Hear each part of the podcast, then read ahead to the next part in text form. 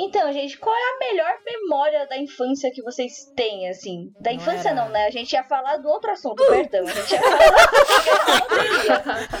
Eu estou nervosa. Porque o Pedro botou bem. tanta pressão nessa palhaçada. Como que eu vou ter pressão? Eu vou ter nenhuma pressão. A Stephanie está aqui de prova que ele tava me impressionando desde o dia que a gente conversou sobre isso. Exatamente. mano. tá aí de fiscal de podcast, mano. Que? Isso eu não só se faz. Só isso falei, não se faz. Tá bom, o que, que vocês fariam se ganhasse na loteria hoje, agora? Tem muito dinheiro na tua conta. Eu sumiria. Eu ia viajar. Sei lá, eu sumia, investia em imóvel, sei lá, comprava uma nave espacial e, sei lá.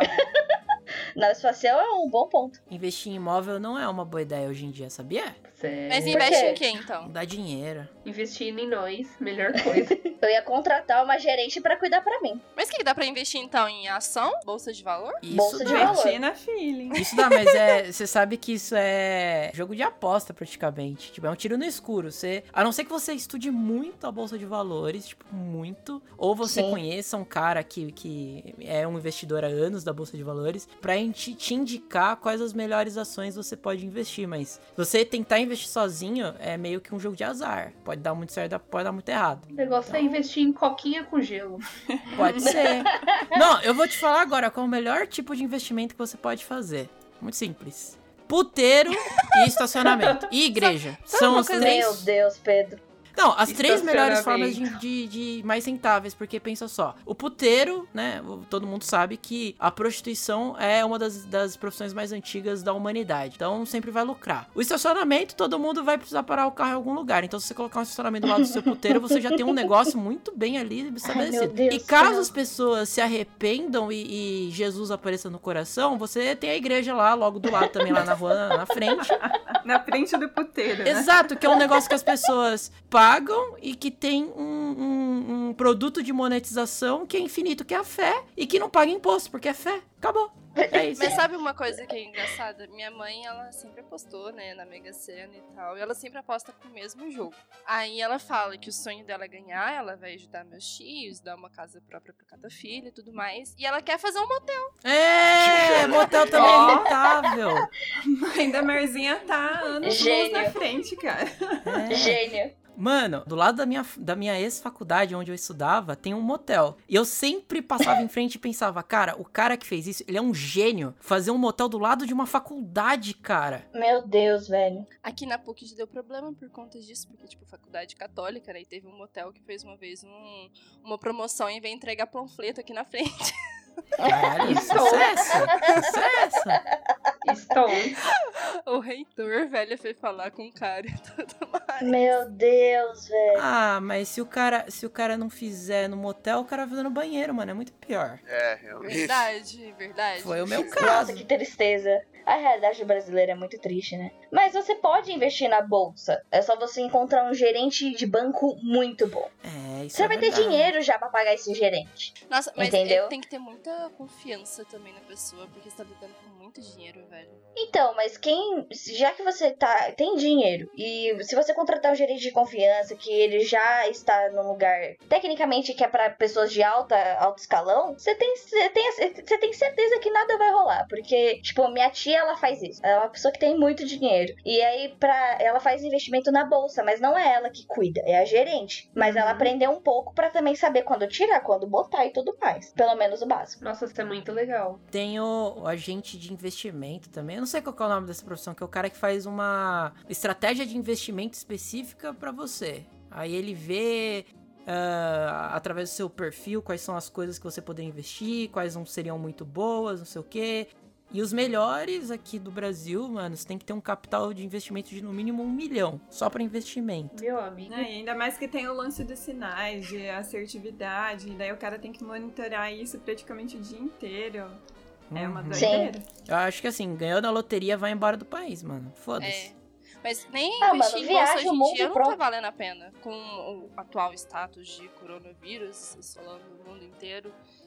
Dólar alto e tudo mais, nem tá valendo a pena. É, você tem que saber o momento de tirar o dinheiro e não investir mais. E esperar melhorar. E é uma situação instável, né? Porque você não sabe o que, que vai valorizar ou desvalorizar drasticamente, né? Exatamente. É verdade. Tava lendo uma matéria hoje que as importações da Ásia em si, o Brasil tá parando de pegar. Tipo assim, de produtos que a gente compra e vende, sabe?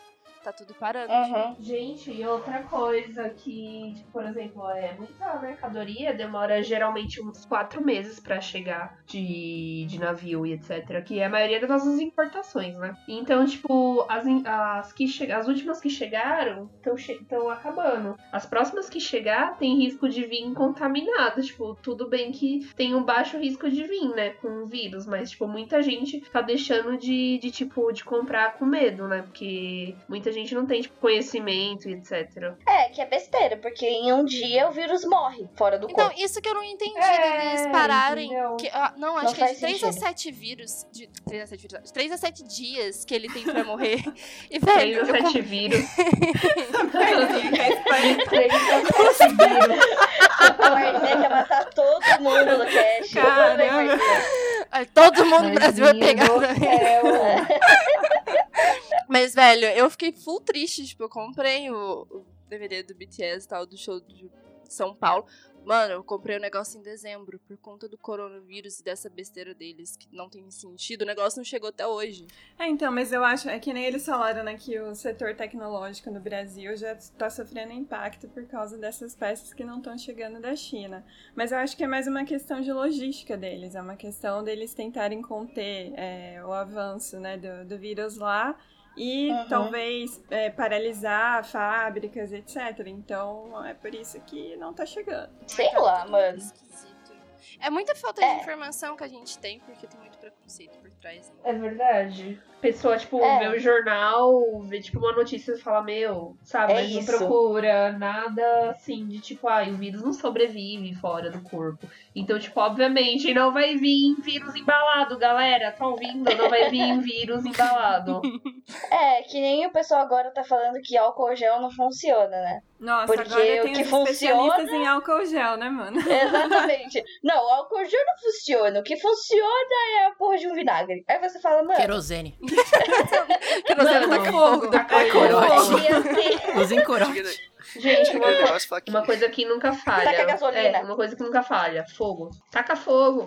Pronto, resolveu o problema. Mas Calor uma coisa que eu sei é as máscaras. Não é, não é aquelas máscaras de, de enfermeiras simplesinhas que pode usar, não. Tem um certo tipo de máscara certo.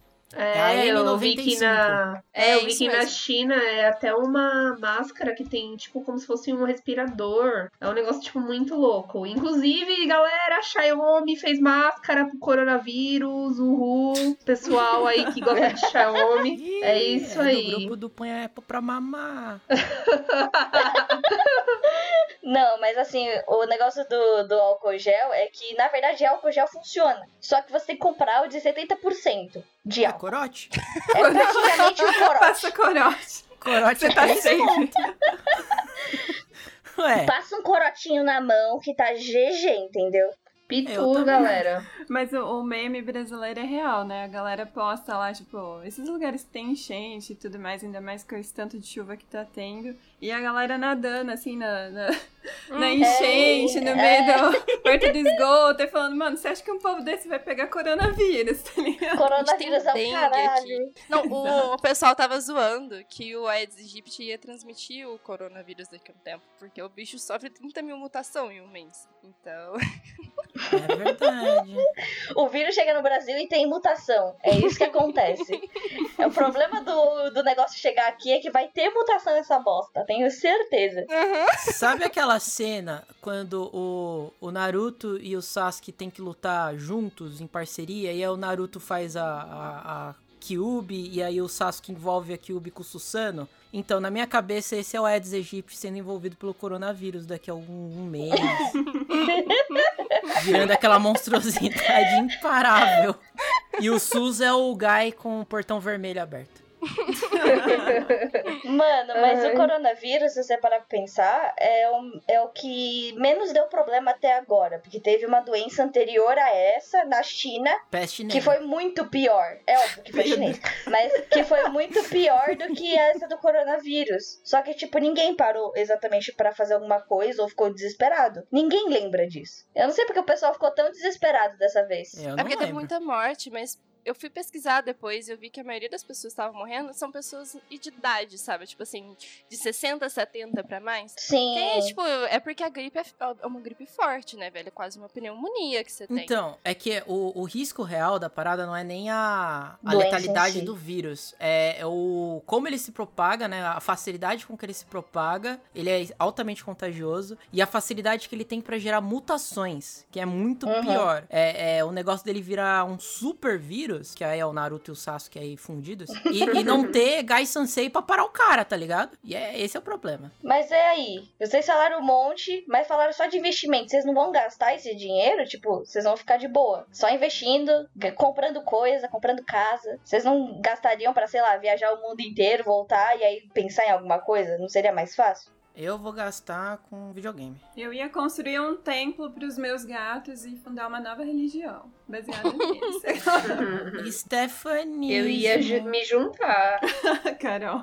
com certeza. Eu ia me juntar. Velho, eu, eu sou muito que gasta dinheiro com coisinha boba. Eu ia ser daquela que ia comprar, tipo, um tanto de coisa de papelaria, que ia comprar um tanto de roupa. Aí eu ia viajar. Nossa, eu ia gastar dinheiro demais. Eu ia dar coisa. Nossa, eu ia dar todo presente pros meus sobrinhos. Ia levar a minha renca da minha família inteira pra Disney. Não, mas isso é um erro muito grande de você avisar sua família que você tá bilionária.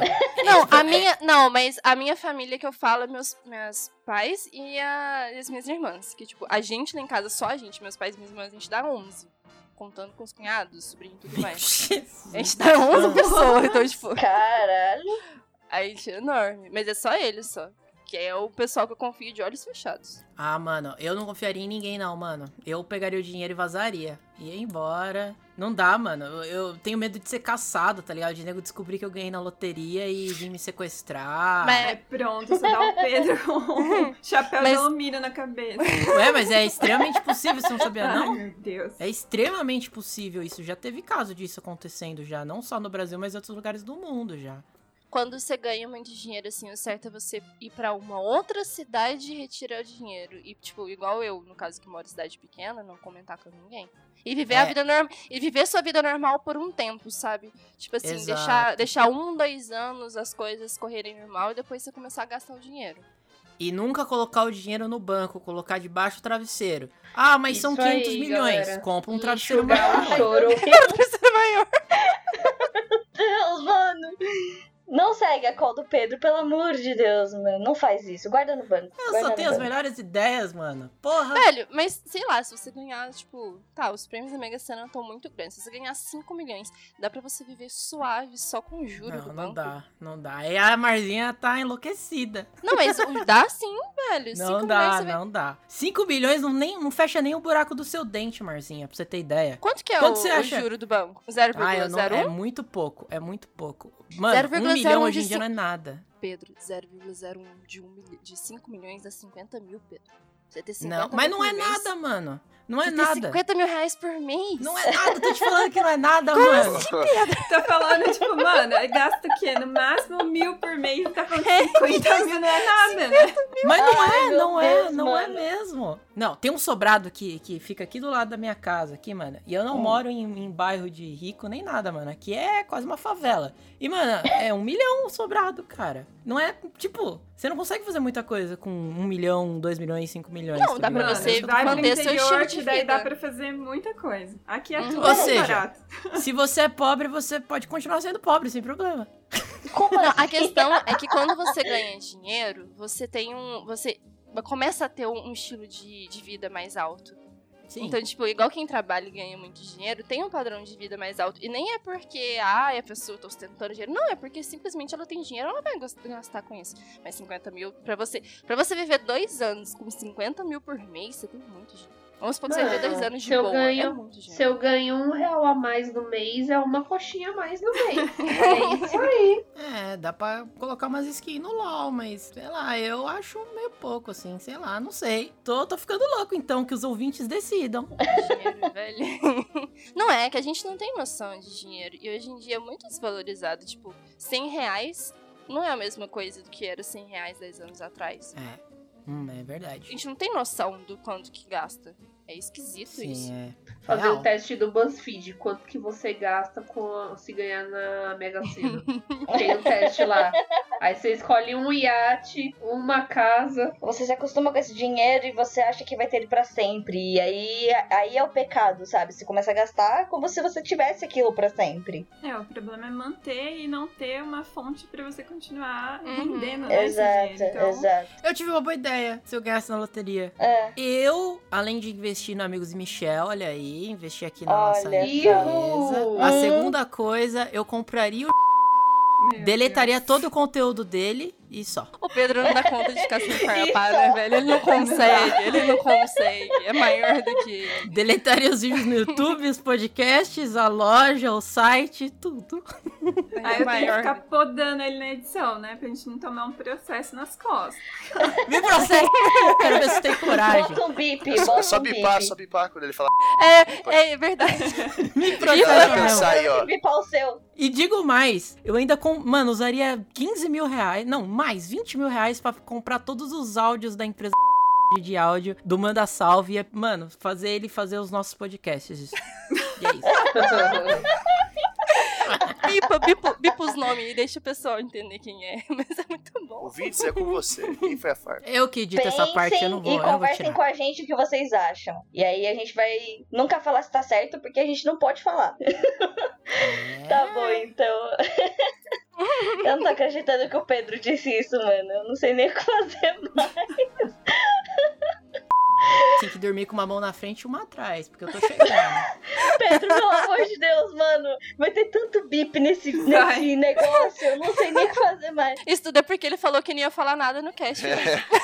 Ele ia ficar Essa, quieto. essa é só a parte que eu Ele falei. ia ficar quieto hoje. Mas não, pelo Que visto foi que não ele falou? consegue mesmo. Só vou observar. Mas eu só tô observando mesmo. Agora eu só. É o meu momento de tá, observar. sim. Boa sorte, Uhum. Yumi. Vai se fuder, Pedro.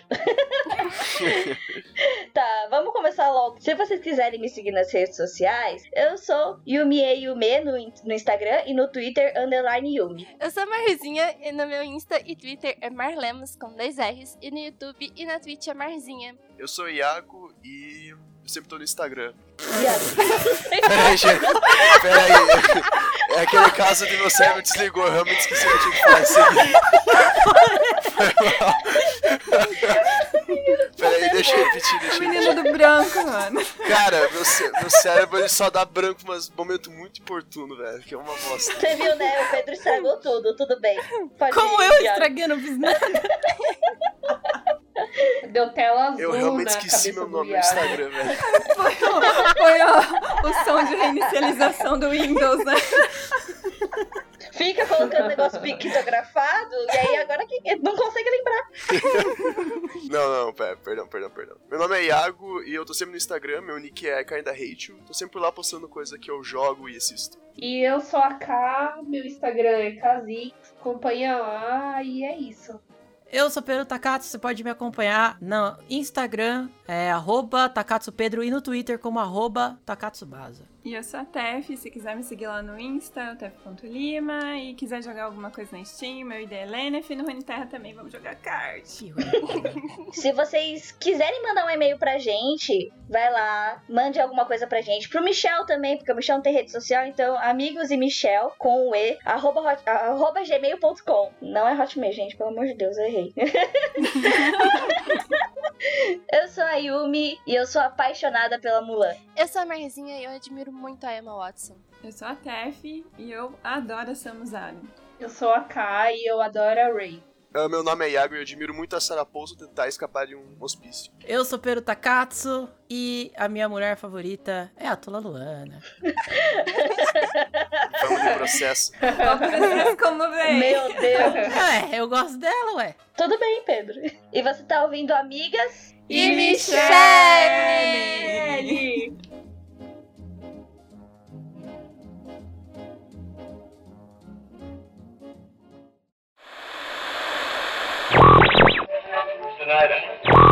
Stand in the presence of Daenerys Stormborn of House Targaryen, rightful heir to the Iron Throne, rightful queen of the Andals and the First Men, protector of the Seven Kingdoms, the mother of dragons, the Khaleesi of the Great Grass Sea, the Unburnt, the breaker of chains. Look who's here. Ah, come to see the show. You! You foul, loathsome, evil little cockroach! Hermione, no! He's not worth it.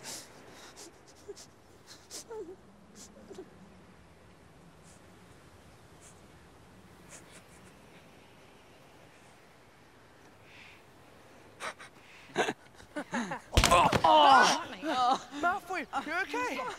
Let's go. Come, quick. Let's go. Run. Not a word to anyone, understood? That felt good. Not good. Brilliant.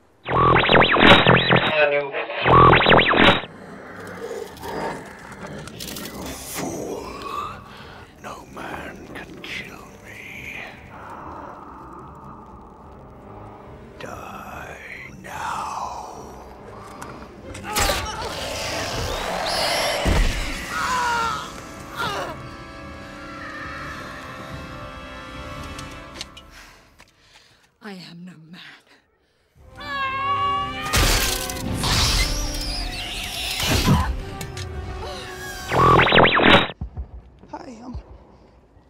Parker.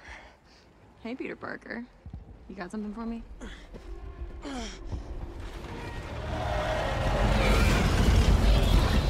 don't know how you're gonna get through all that. Don't worry. She's got help.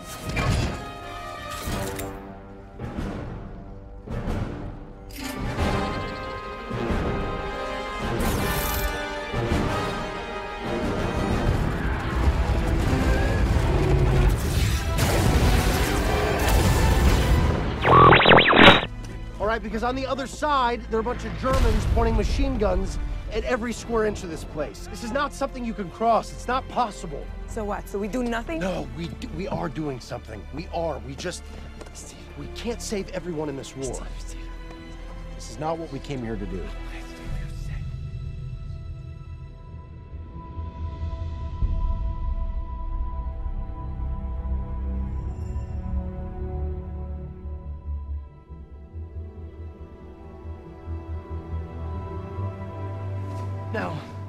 What I'm going to do.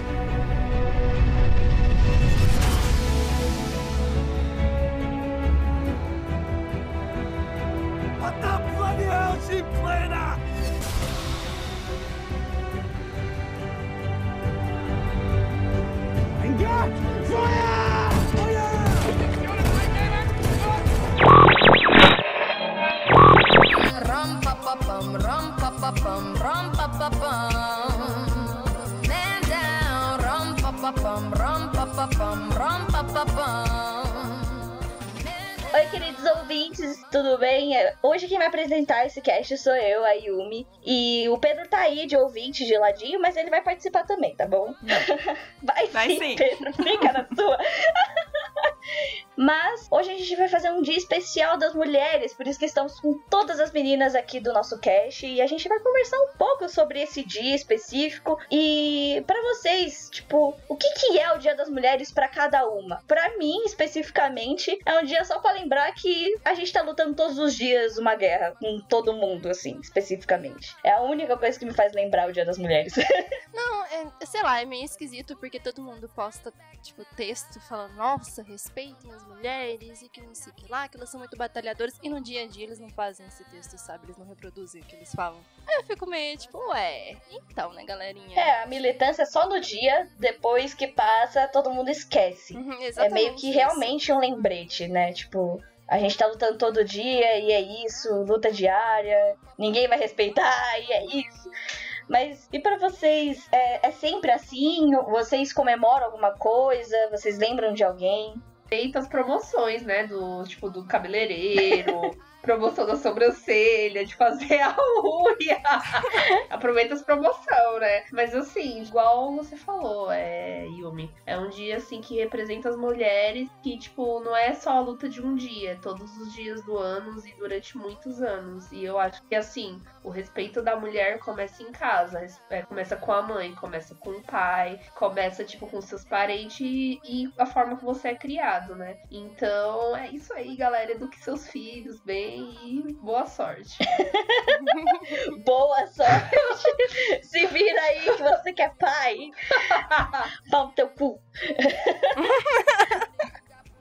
É, e só a nível informativo aí para os ouvintes, essa data ela tem uma representatividade muito grande porque ela foi oficializada em 75 e ela tem muita relação à, à, luta das mulheres, principalmente nos direitos trabalhistas. Então foi um movimento muito grande que aconteceu nos Estados Unidos, na Europa. E depois, essa, essa data em específico, dia 8, foi oficializada por causa de um acidente que teve em uma fábrica, né? É, em Nova York, onde de 146 trabalhadores é, que, que morreram, 123 eram mulheres. E daí foi muito questionada a questão da precariedade do, do das condições de trabalho trabalho e dos direitos da mulher.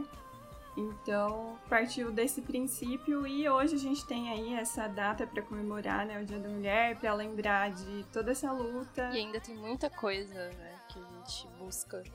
É muito, é muito engraçado, tipo, a gente olhar para a história e ver o tanto que, que conquistou, porque hoje em dia, por a gente ter muitos direitos fáceis, não fáceis, mas pra gente já ter muitos direitos, a gente fica pensando, tipo, não pensa no passado do que as pessoas que viveram e lutaram pra gente poder ter o que a gente tem hoje. Eu sempre fico parando e pensando muito nisso. Sabe? É, um negócio, tipo, muito louco, porque se você for ver, mulher, mulher, as mulheres em gerais, antigamente, não, é, não eram bem-vindas nem em lugar nenhum. Assim, tipo, tinha muito clube de, ah, só entra homem. Então, tipo, bar, é, etc., essas coisas, a mulher não frequentava esses lugares.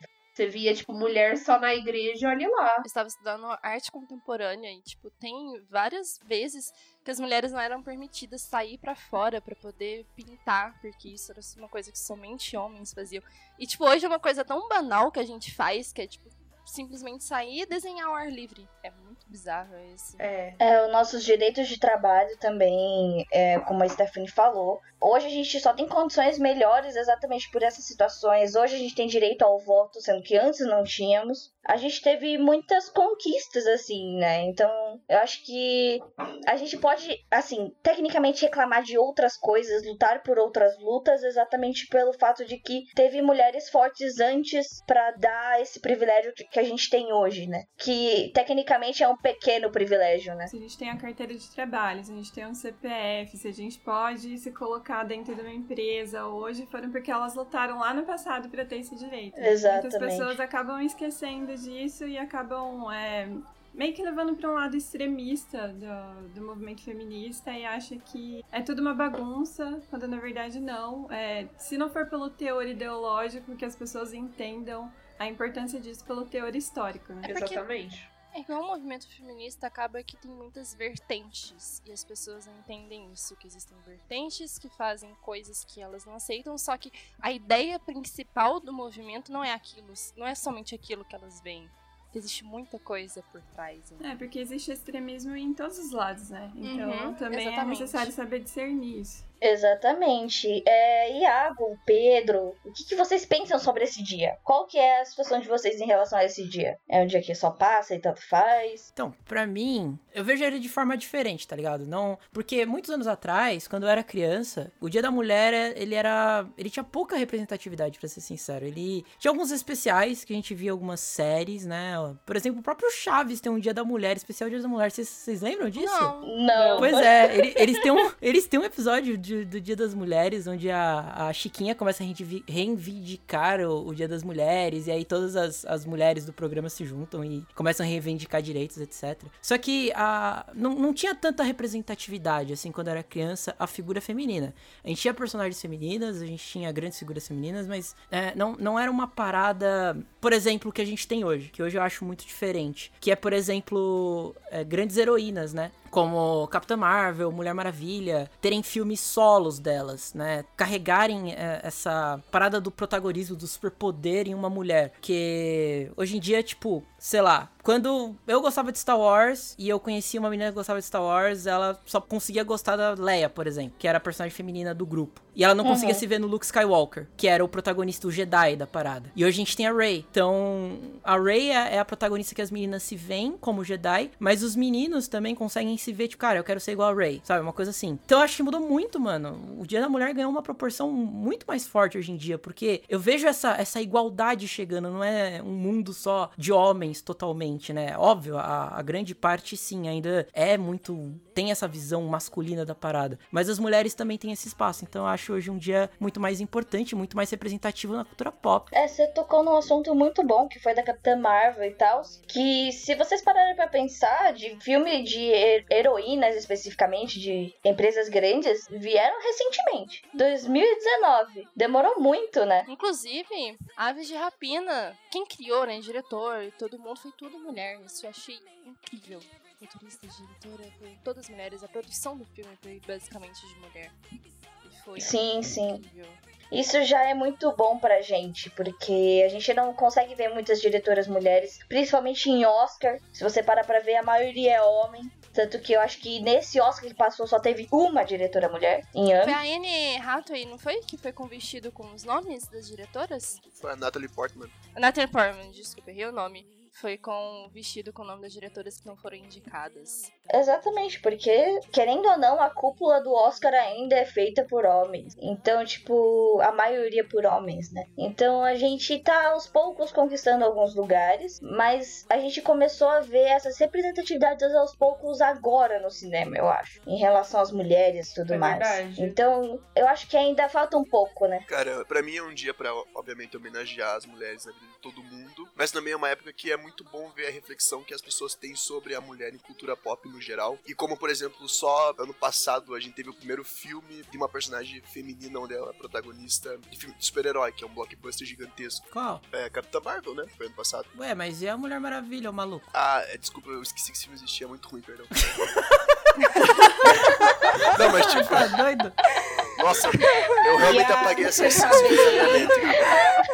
Eu realmente esqueci. Cara, perdão, velho. Mas é tipo, sabe, como desses anos pra cá a gente só teve filme. Teve os primeiros filmes de super-heroínas e agora a gente tá tendo mais. E, e Mais espaço, né? é, bem mais espaço pra mulher. E como que mostra que tá difícil ainda ser mulher e ter espaço. Porque, tipo, por exemplo, Birds of Prey é um filme muito bom, mas, tipo, muita gente não foi assistir por preconceito, porque, ah, diz que tá cumprindo uma agenda e tudo mais. Por isso que a bilheteria foi tão fraca, eu acho isso bem triste se pensar. Mas eu fico feliz que cada ano que passa, cada vez mais é aberta essa crítica, principalmente nesse dia, sobre representatividade e o espaço da mulher na cultura pop em geral. É, a própria Capitã Marvel, né? Quando foi lançada e que daí, é, até pela posição da, da Brie Larson e tudo mais nas entrevistas, e ela falando que ela ia defender essa pauta feminista e tudo mais, e o, o povo começou a querer boicotar, a falar, é, ia querer criar uma, sei lá, uma briga sem fundamento nenhum entre ela e a, a Gal Gadot, ou entre os personagens também de Capitã Marvel e Mulher Maravilha. Só pelo simples fato dela ter assumido uma posição pública e a galera foi contra isso, né? e assumir uma pauta que a maioria dos homens, é, a maioria acha é super ignorante sobre, não procura pesquisar e acha que aquilo é tudo, sabe, tipo, se ofende, ai, porque não gosta de homem. É, e até começaram a questionar a escolha da atriz pro, pro papel, né? Eu sei que é, tem, tem vários questionamentos aí sobre a personalidade dela e tudo mais, mas um dos pontos que eles citavam é que ela não tinha corpo pra fazer uma Capitã Marvel, que ela não tinha bunda, por exemplo. Então são, são quesitos aí são, que são bem é, obscuros, né, pra se levar em consideração. E são coisas que, tipo, não muda a história. Se fosse algo Não. que mudasse muito a história, sei lá. Mas não muda. E o pessoal insiste em bater nessa tecla. É que a Capitã Marvel na HQ, ela é muito, muito sexualizada. Tipo, ela é uma Uhum. das personagens mais sexualizadas que eu já vi. As roupas delas estão exatamente pra chamar a atenção do público masculino. Porque, querendo ou não, as HQs foram feitas pro público masculino e não pro feminino, Uhum, né? É. Claramente não foi feito pra gente, mas hoje é, eles percebem que nós mulheres, a gente acompanha assim as HQs, apesar de a gente não concordar com muita coisa que tem ali, né? Visualmente falando, mas a gente gosta da história, a gente gosta da personagem, a gente gosta da luta e, e do quanto ela luta pra ser a mulher que ela é, querendo ou não, né? Então, eu acho que essa questão de discutir porque a Capitã Marvel não é boa o suficiente porque ela não tem corpo é ridícula. É que nem quando saiu The Witcher e o pessoal reclamou que a Yennefer não é bonita o suficiente pra fazer o papel, sabe? Então, A atriz não era ruiva, sendo que a É. atriz ruiva nunca aconteceu nos livros, não é canônico. Exato. Não é canônica, então, tipo, é umas discussões que não fazem tanto sentido. Agora, eu vou ser muito sincera, eu não sou fã da Capitã Marvel dos filmes atuais. Não sou muito fã. Mas eu entendo o, por, o quanto ela é importante na cultura pop pras mulheres e meninas, crianças. Porque ela é uma representatividade importante, né? Eu também tô com você nessa. É um filme eu fui assistir, eu gostei bastante do filme. Eu acho assim, eu tenho alguns meus questionamentos com a atriz. É, eu acho que ela é, ela é excelente e tudo mais, só que eu, eu acredito que algumas das declarações dela são muito incisivas. Acho que não tem necessidade Sim. disso, acabou influenciando, né, na, na questão do, do filme também. Uhum. Mas ela tem sim a sua importância, a gente, né, entende isso. Só que eu acho que foi um filme que foi feito no momento que não, não casou, sabe, com o universo cinematográfico da Marvel. Ela foi introduzida às pressas para poder fazer parte do Endgame. Uhum. E enfim, eu achei que distorceu tudo que eles poderiam entregar com aquela personagem. A pressa acabou fazendo com que isso fosse feito de qualquer jeito, sabe? É, isso não ajuda que no filme muito, da né? Marvel, o melhor foi o Guzi. Gato sempre é melhor. Bichos sempre ganham. Na questão da HQ aí que vocês estavam comentando, é, até tá tendo alguma mudança, né? Porque, por exemplo, é, você tem a Thor, né, agora, que é uma mulher. É que a ela- melhor Thor, inclusive. A melhor de É, todas. Que tá, tá enfrentando aí, né, um tratamento pro câncer. Aí você tem uma Mulher-Aranha que tava grávida, então já, também já é uma representação que você nunca imaginaria que, que teria, né? A Miss Marvel também, que é uma adolescente muçulmana, que isso também é muito bacana, eles Nossa, eu acho em cima máximo a disso. Miss Marvel, gente. Sério mesmo, tô, tipo, super Ah, ansiosa. vai ser massa. Ah, eu não lembro se vai sair filme ou é série Acho dela. que é série. Da Kamala Khan? É, É. acho que falaram de série. É, sério. Nossa, vai ser muito maravilhoso e vai trazer representatividade para as pessoas, né? Eu acho que isso é- é o mais importante, representatividade em todas as áreas possíveis. É, só que fora, além da representatividade, assim, tipo, da mulher no cinema, em todos os meios, é, eu tô achando muito legal, tipo, agora de uns anos pra cá, tipo, de uns dois anos pra cá, é que é, a representatividade também, tipo, da forma da mulher. Então, tipo, não é só uma mulher padrãozinha, tipo, igual a, você tem que ser magra e loira, tipo, igual a Barbie. Agora, tipo, meu, a Barbie tem uma linha infinita de, tipo, até Barbie cadeirante, entendeu? Então, tipo, é muito legal, tipo, ver uma criança olha, mãe, essa Barbie parece comigo, entendeu? Não é um negócio ser, tipo, ah, você vê, tipo, uma Barbie loira, mas você não é loira. Tipo, você É. fala, ah, mas esse é o padrão, eu quero ser uma boneca. E, tipo, como que a pessoa, a criança vai crescer, tipo, vendo aquilo lá, tipo, ah, eu tenho que crescer magra e loira. Entendeu? Então, hoje em dia, é uma forma, tipo, muito mais ampla, até mesmo em questão de brinquedo, essas coisas, tipo, de questão de não ter mais gênero. Da criança, tipo, ter as opções de escolher, tipo, o que ela quer, o que ela gosta, tipo, coisas parecidas com ela. Porque, cara, convenhamos, até a gente que, tipo, é grande e vê, tipo, alguma coisa que é muito a nossa cara, a gente fala, nossa, meu, muito legal, é parecido comigo. É, a gente precisa de representatividade hoje. Eu acho que mais pra heroínas, porque a gente não tinha é, ligação com essas mulheres fortes, além, tipo, sei lá, da Mulher Maravilha. Só que ela era muito sexualizada na época, É, sabe? então, até o Pedro citou ela e ela é um, um ícone, né, da, da cultura pop. Ela foi criada aqui na década de 40, por aí. E ela foi criada como uma galhofa, né? uma, uma galhofa É. não, mas uma sexualização absurda. Ela foi criada com o propósito da sexualização da mulher. Que quem criou, na verdade, foi um psicólogo, tá? E ele, não, ele tipo, tinha relações sexuais tanto com a empregada dele quanto com a esposa. Só que as am- ambas sabiam disso. Ele vivia um trisal, de fato. E ele era muito Uhum. machista, tipo, porque ele vivia numa época machista. Então, as próprias pulseiras mágicas da Mulher Maravilha representavam algemas, sabe? Ah, o laço, O né, laço. que, que é o famoso bondage, né? Que sei lá como é que se chama isso. Mas tudo aquilo representava a sexualização da mulher. E hoje, a Mulher Maravilha, mano, ela daria porrada no Superman facilmente, tá ligado? O Superman- Vem quebrando barreiras e paradigmas desde quando ela foi criada, né? É, superando esse, esse teor da sexualização e hoje sendo tão popularizada aí com a Gal Gadot, né? É, Sim, e ela não é mais Né? sexualizada. Você vê ela com uma roupa de uma arma, amazona, né? Uma guerreira. Não é mais um maiô. É de guerreira. É, maiô, mano. Nossa, quão ridículo isso é. Mas disso de sexualização, a- o público ainda tem uma dificuldade muito grande de lidar com isso, porque a maioria não enxerga o quão é ruim uma mulher se ver representada por uma mulher, por mais que ela seja fodona, sexualizada, e não entende e quer que seja exatamente igual nos quadrinhos que foram feitos, sei lá, uns 40 anos atrás. Então, o público também tá amadurecendo É muito verdade. com essa ideia. Tipo, vai demorar um- uns anos pra eles aceitarem não aceitarem, mas pra entenderem que, que não é legal mais ver a mulher desse jeito, que é- não é um pensamento que hoje em dia a gente se sente confortável com isso. É, tem até uma, é uma polêmica, né, da capa da, da Mulher Gato,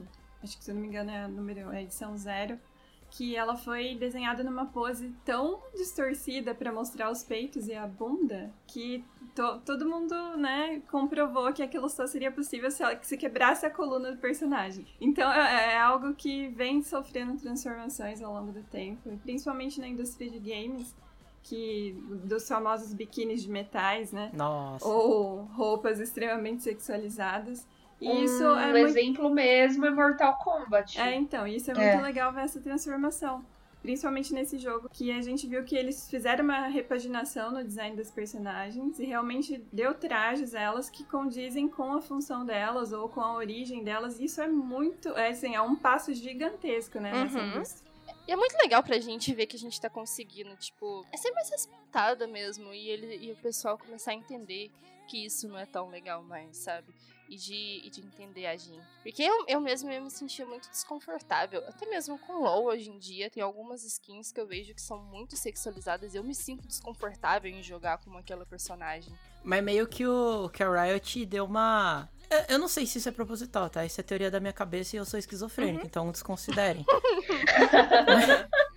Mas, ah, por exemplo, existe essa, essa parada de, de, de personagens do LoL que são muito sexualizadas em até em skins ou até mesmo na, na skin padrão No dela. corpo. Tipo, sei lá, Catarina, Uhum. por exemplo. Que é a ruiva, peituda, bunduda. É todos os É, estereótipos. aí tem, tem a Jinx. Aí, só que a Jinx, ela não tem peito, né? Mas mesmo assim, ela tá de biquíni e tal. Então, ainda é sexualizado. Mas aí, mesmo assim, o, a Riot tem lançando, tem lançado campeões masculinos que também tem uma certa sexualidade neles, presente. Por exemplo, o Seth, que é um campeão novo. Que ele tem o Uhum. abdômen todo definido. E só na skin padrão dele, ele tá, tipo, sei lá, todo bombado, tal de camisa aberta. Ele faz abdominal. O Silas É, então, também. o Silas. Então, e- eles meio que mascaram essa. ah, a gente tá sexualizando mulheres há anos, mas ah, vamos começar a sexualizar os homens também. Então, é tipo, eles. É, ao invés Uhum. de parar das É. mulheres, não, vamos incluir os Vamos homens, botar porque daí ninguém pode reclamar, merda. né? Exato. É a síndrome do He-Man. Então, é assim que eu, que eu vejo a parada. Pode ser que eu tô extremamente errado e me equivoquei pra caralho aqui, mas me parece isso, na verdade. Assim, a Riot, eu acho que ela tem um certo problema como empresa. Enquanto ela não se resolver como empresa, ela não vai conseguir se resolver dentro do jogo, não vai conseguir se resolver como pessoas lá dentro. Tipo, ela é uma empresa totalmente homofóbica, entre outros casos. Com É isso que eu ia funcionário. falar. Eles têm, Eles não têm são legais. eles.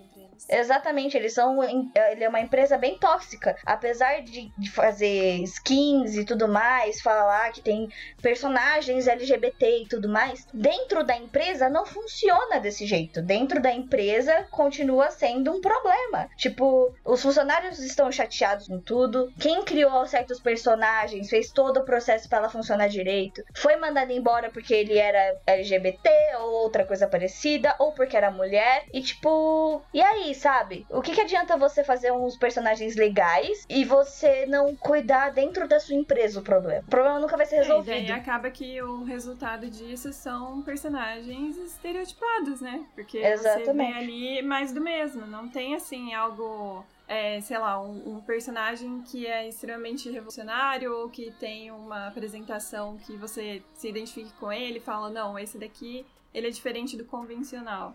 E você pega os principais tópicos ali, por exemplo, do LGBT e enfia num personagem achando que você está representando aquela, aquela comunidade. Na verdade, você não tá, você tá fazendo um desserviço, né? É, e se tiver também é só pra mascarar o que tá acontecendo. Não é realmente porque eles querem, é- mas é uma coisa que eles acham que precisa ter pra as pessoas hoje em dia gostarem. Então seria mais ou menos isso. Eu queria perguntar pra vocês quais são as pessoas que vocês mais se inspiram, assim, da cultura pop. A gente tá falando tanto sobre isso. Queria saber um pouquinho de cada uma que vocês. Quem vocês admiram dessas pessoas, assim, que a gente tá comentando e tal. É, eu tava comentando mais cedo que, tipo, a gente vir pra gravar o cast e tal e falar assim, ah, vamos escolher alguém que a gente admira. Eu comecei a perceber que ao meu redor, eu não. Pessoas públicas, assim, mulheres, eu não sou, tipo, fã de ficar acompanhando igual com, eu sou com alguns homens. Isso deu um certo peso na consciência, sabe? De tipo assim, de eu não tá apoiando tanto o trabalho de mulheres que eu sei que são incríveis. Quanto eu apoio de homens. É, mas a gente sei, tava tipo, discutindo sobre isso É. e, tipo, tá sendo super difícil. A gente teve dificuldades de pensar numa mulher que seja meio que parecida com a gente, que a gente tenha uma inspiração, né? Porque é difícil. Mas vocês acreditam que isso é porque essas mulheres não têm tanta visibilidade ou porque vocês realmente não conseguem se identificar com as mulheres que aparecem hoje em dia na mídia? Assim, o meu caso, que é por música, que é o que eu mais ouço, que mais tá presente na minha vista, na minha vida, aliás, eu acho que é mais por gosto mesmo. Só que ao mesmo tempo eu fico, tipo, depois de hoje eu fiquei pensando, por que, que eu não ouço tanta mulher, sabe? Por que, que eu gosto tanto de música que homens fazem, mas não de mulher? Eu, fiquei, eu parei pra pensar um pouco nisso. Que, tipo, minha playlist, se eu for ver as internacionais, que é todas as que eu ouço de tudo, que eu ponho pra ficar misturadão, pra eu poder ouvir de tudo. Só tem homem, praticamente 90% é homem. Mais do que isso, talvez. É, é o meu também. Minha playlist é feita por homens. É, se a gente pegar K-pop, eu tô ouvindo muito BTS. Se você quiser ver minha outra playlist, tem The Neighborhood, tem, tipo, é, Arctic Monkeys. Só tem homem. E, tipo, eu não consegui achar uma pessoa. Porque, pra mim, falta representatividade. No meu caso, especificamente. Eu sinto que falta representatividade pra mim. Não que, ah, você podia pegar uma. e, e pegar artistas do Japão, por exemplo. Mas não é isso que eu quero, sabe? Tipo, eu sou uma asiática brasileira. Eu não sou uma. Eu não sou japonesa, literalmente. Não é aquilo que eu vivo, né? Eu vivo hoje como asiática brasileira. Eu gosto de coisas brasileiras. Não. Se eu, se eu quisesse ir pro Japão, eu ia pro Japão e ficava lá, sabe? Eu consumia as coisas de lá, entende? Mas eu sinto falta disso. Tanto que se for pegar as cantoras japonesas que eu admiro, eu vou pegar, tipo, a Lisa, por exemplo, que cantou a música de Kimetsu no Yaiba atual. Ela, pra mim, é uma puta de uma inspiração como cantora. Porque eu fiz aulas de canto por muito tempo e ela é uma das poucas pessoas que eu consigo me identificar, assim. E de resto, de ilustrador e tal, a única pessoa que eu tinha em mente era a Kini, que faleceu recentemente. Tanto que eu me inspirava tanto nela que eu me senti muito mal quando ela faleceu. Muito mal. Então, tipo. Então agora eu não tenho mais ninguém pra seguir tecnicamente, né? Porque ela faleceu. E aí eu tô meio nesse limbo também. Eu fiquei que nem a Marzinha, tipo, eu não tenho alguém que eu realmente curto pra caralho. E, eu, nossa, eu sigo muito essa pessoa. A maioria é homem. É bem Isso é difícil. Debate pra se abrir, né? Porque realmente, às vezes, falta repres- representatividade. A gente não vê tanta coisa de mulher por aí igual de homem. Igual Uhum. mesmo em filme série. Se você for pegar. Eu, não sei se nos filmes lançados do ano passado pra este ano vão ser exatamente assim. Mas quando eu tava no começo de, de cinema, a gente foi pegar pra analisar. Muitos filmes, a maior. 90, 80% das falas do filme é de homem. E é o tempo todo só mostrando os homens, sabe? Sim. Então, Aí o que eu lembrei, assim, que mais me representava foi personagens de livros, que foi uma coisa que eu li minha adolescência inteira, e tem muitos personagens que me marcaram, que, que são personagens criados com uma personalidade que eu realmente olhava e falava: caralho, que foda, eu quero me inspirar e eu quero ser tão forte quanto essa pessoa é. Quem seria a Marzinha? A America Singer, de A Seleção, que foi um livro muito, muito, muito marcante na minha adolescência. Que a seleção é basicamente um Jogos Vorazes mais romântico, que Uhum. são 25 princesas que vão, tipo assim, pro castelo pra poder ver com quem que o príncipe vai se casar. Só que ao Uhum. decorrer do livro você vai vendo que, tipo, não é tão simples assim que ele escolhe. Que eles pegam pessoas que são mais pobres só pra colocar lá, pra fingir que tem alguém. Só que a América, ela era mais pobre e ela, tipo assim, se impôs tanto e ela teve tanta vontade que ela entrou lá, não foi, ela sabia que ela não ia se casar com o príncipe e tal. Ela entrou lá porque ela queria dinheiro pra ajudar a família dela. E esse jeito, tipo assim, de sempre querer ajudar os outros, de, de ser forte, de sempre ter a opinião dela, que ela sempre recusou o Maxon, que é o príncipe. Entanto que, tipo, nos primeiros capítulos ela fez um acordo pra ele, falando que, que ela só que, que, ele, que ela queria que ele mantesse ela até o final pra ela ter dinheiro. Em troca disso, ela seria uma amiga pra ele. E, tipo, Uhum. a personalidade que ela tem de, de o tempo todo de mostrar forte e do apaixona- apaixonando pela personalidade dela, não pelo dinheiro ou pela forma que ela era, é muito legal, assim, no livro inteiro. E também outro também que eu lembrei muito, que me marcou muito, foi Jogos Vorazes, que pega a mesma linha, assim, de raciocínio de livro. Que a Katniss, o tempo todo, é uma personagem que ela perde tudo e ela ainda consegue ser muito forte. Muito forte. Ela o tempo todo tá perdendo. Perde a família porque ela tem que, que entrar nos jogos. Ela perde amigos. Ela ganha, mas mesmo assim ela não ganha porque a vida dela se torna um inferno. E ela é muito Uhum. forte. Eu acho ela um personagem extremamente forte, sabe? É, eu acho que a Katniss, é, porque foi é, essa franquia, né? Foi um, blo- um blockbuster que veio numa época muito boa, principalmente para adolescentes, né? E a imagem dela como uma líder, né? Eu acho que isso foi muito importante também Uhum. é, ser demonstrado nesses filmes. E realmente veio pra quebrar um pouco aquela onda de só personagens, é, só heróis ou somente homens, né, nos papéis de Uhum. protagonistas ali. Então, realmente a Katniss é, uma, é um bom exemplo a se seguir. Uhum. E ambos os livros eu li numa idade que eu tava começando a conhecer sobre o feminismo, começando a entender a importância de se lutar pelos seus direitos e de entender. Então elas foram personagens que realmente eu vi que se encaixou, sabe? Que tipo, que elas enfrentam, elas não. Elas enfrentam o que elas pensam e, e seguem o que elas acreditam pra ter uma vida melhor e pra conseguir os seus direitos. E eu acho, assim, duas personagens que me marcaram muito a minha adolescência inteira, tanto que são, assim, meus livros favoritos de longe. Eu recomendo pra todo mundo. É, eu acho que no, no meu caso aí, uma das personagens que marcou aí minha adolescência foi a Hermione. Eu creio que para várias pessoas Uhum. também. Ela foi uma personagem de importância nessa época, tipo, da, da infância de muitas pessoas, e é legal você ver como ela vai amadurecendo, né, conforme os livros vão desenvolvendo a história. E ela acaba aprendendo, porque no começo ela é muito prepotente pelo fato dela ser inteligente, e às vezes ela tenta até subjugar os outros a partir da inteligência dela, e depois ela aprende que ela pode agregar ao invés de né, tentar sobrepor. E, na minha opinião, ela é uma protagonista até mais importante do que o Harry. Porque são várias situações que ela acaba resolvendo. E, assim, o trio acho que funciona muito bem, sabe?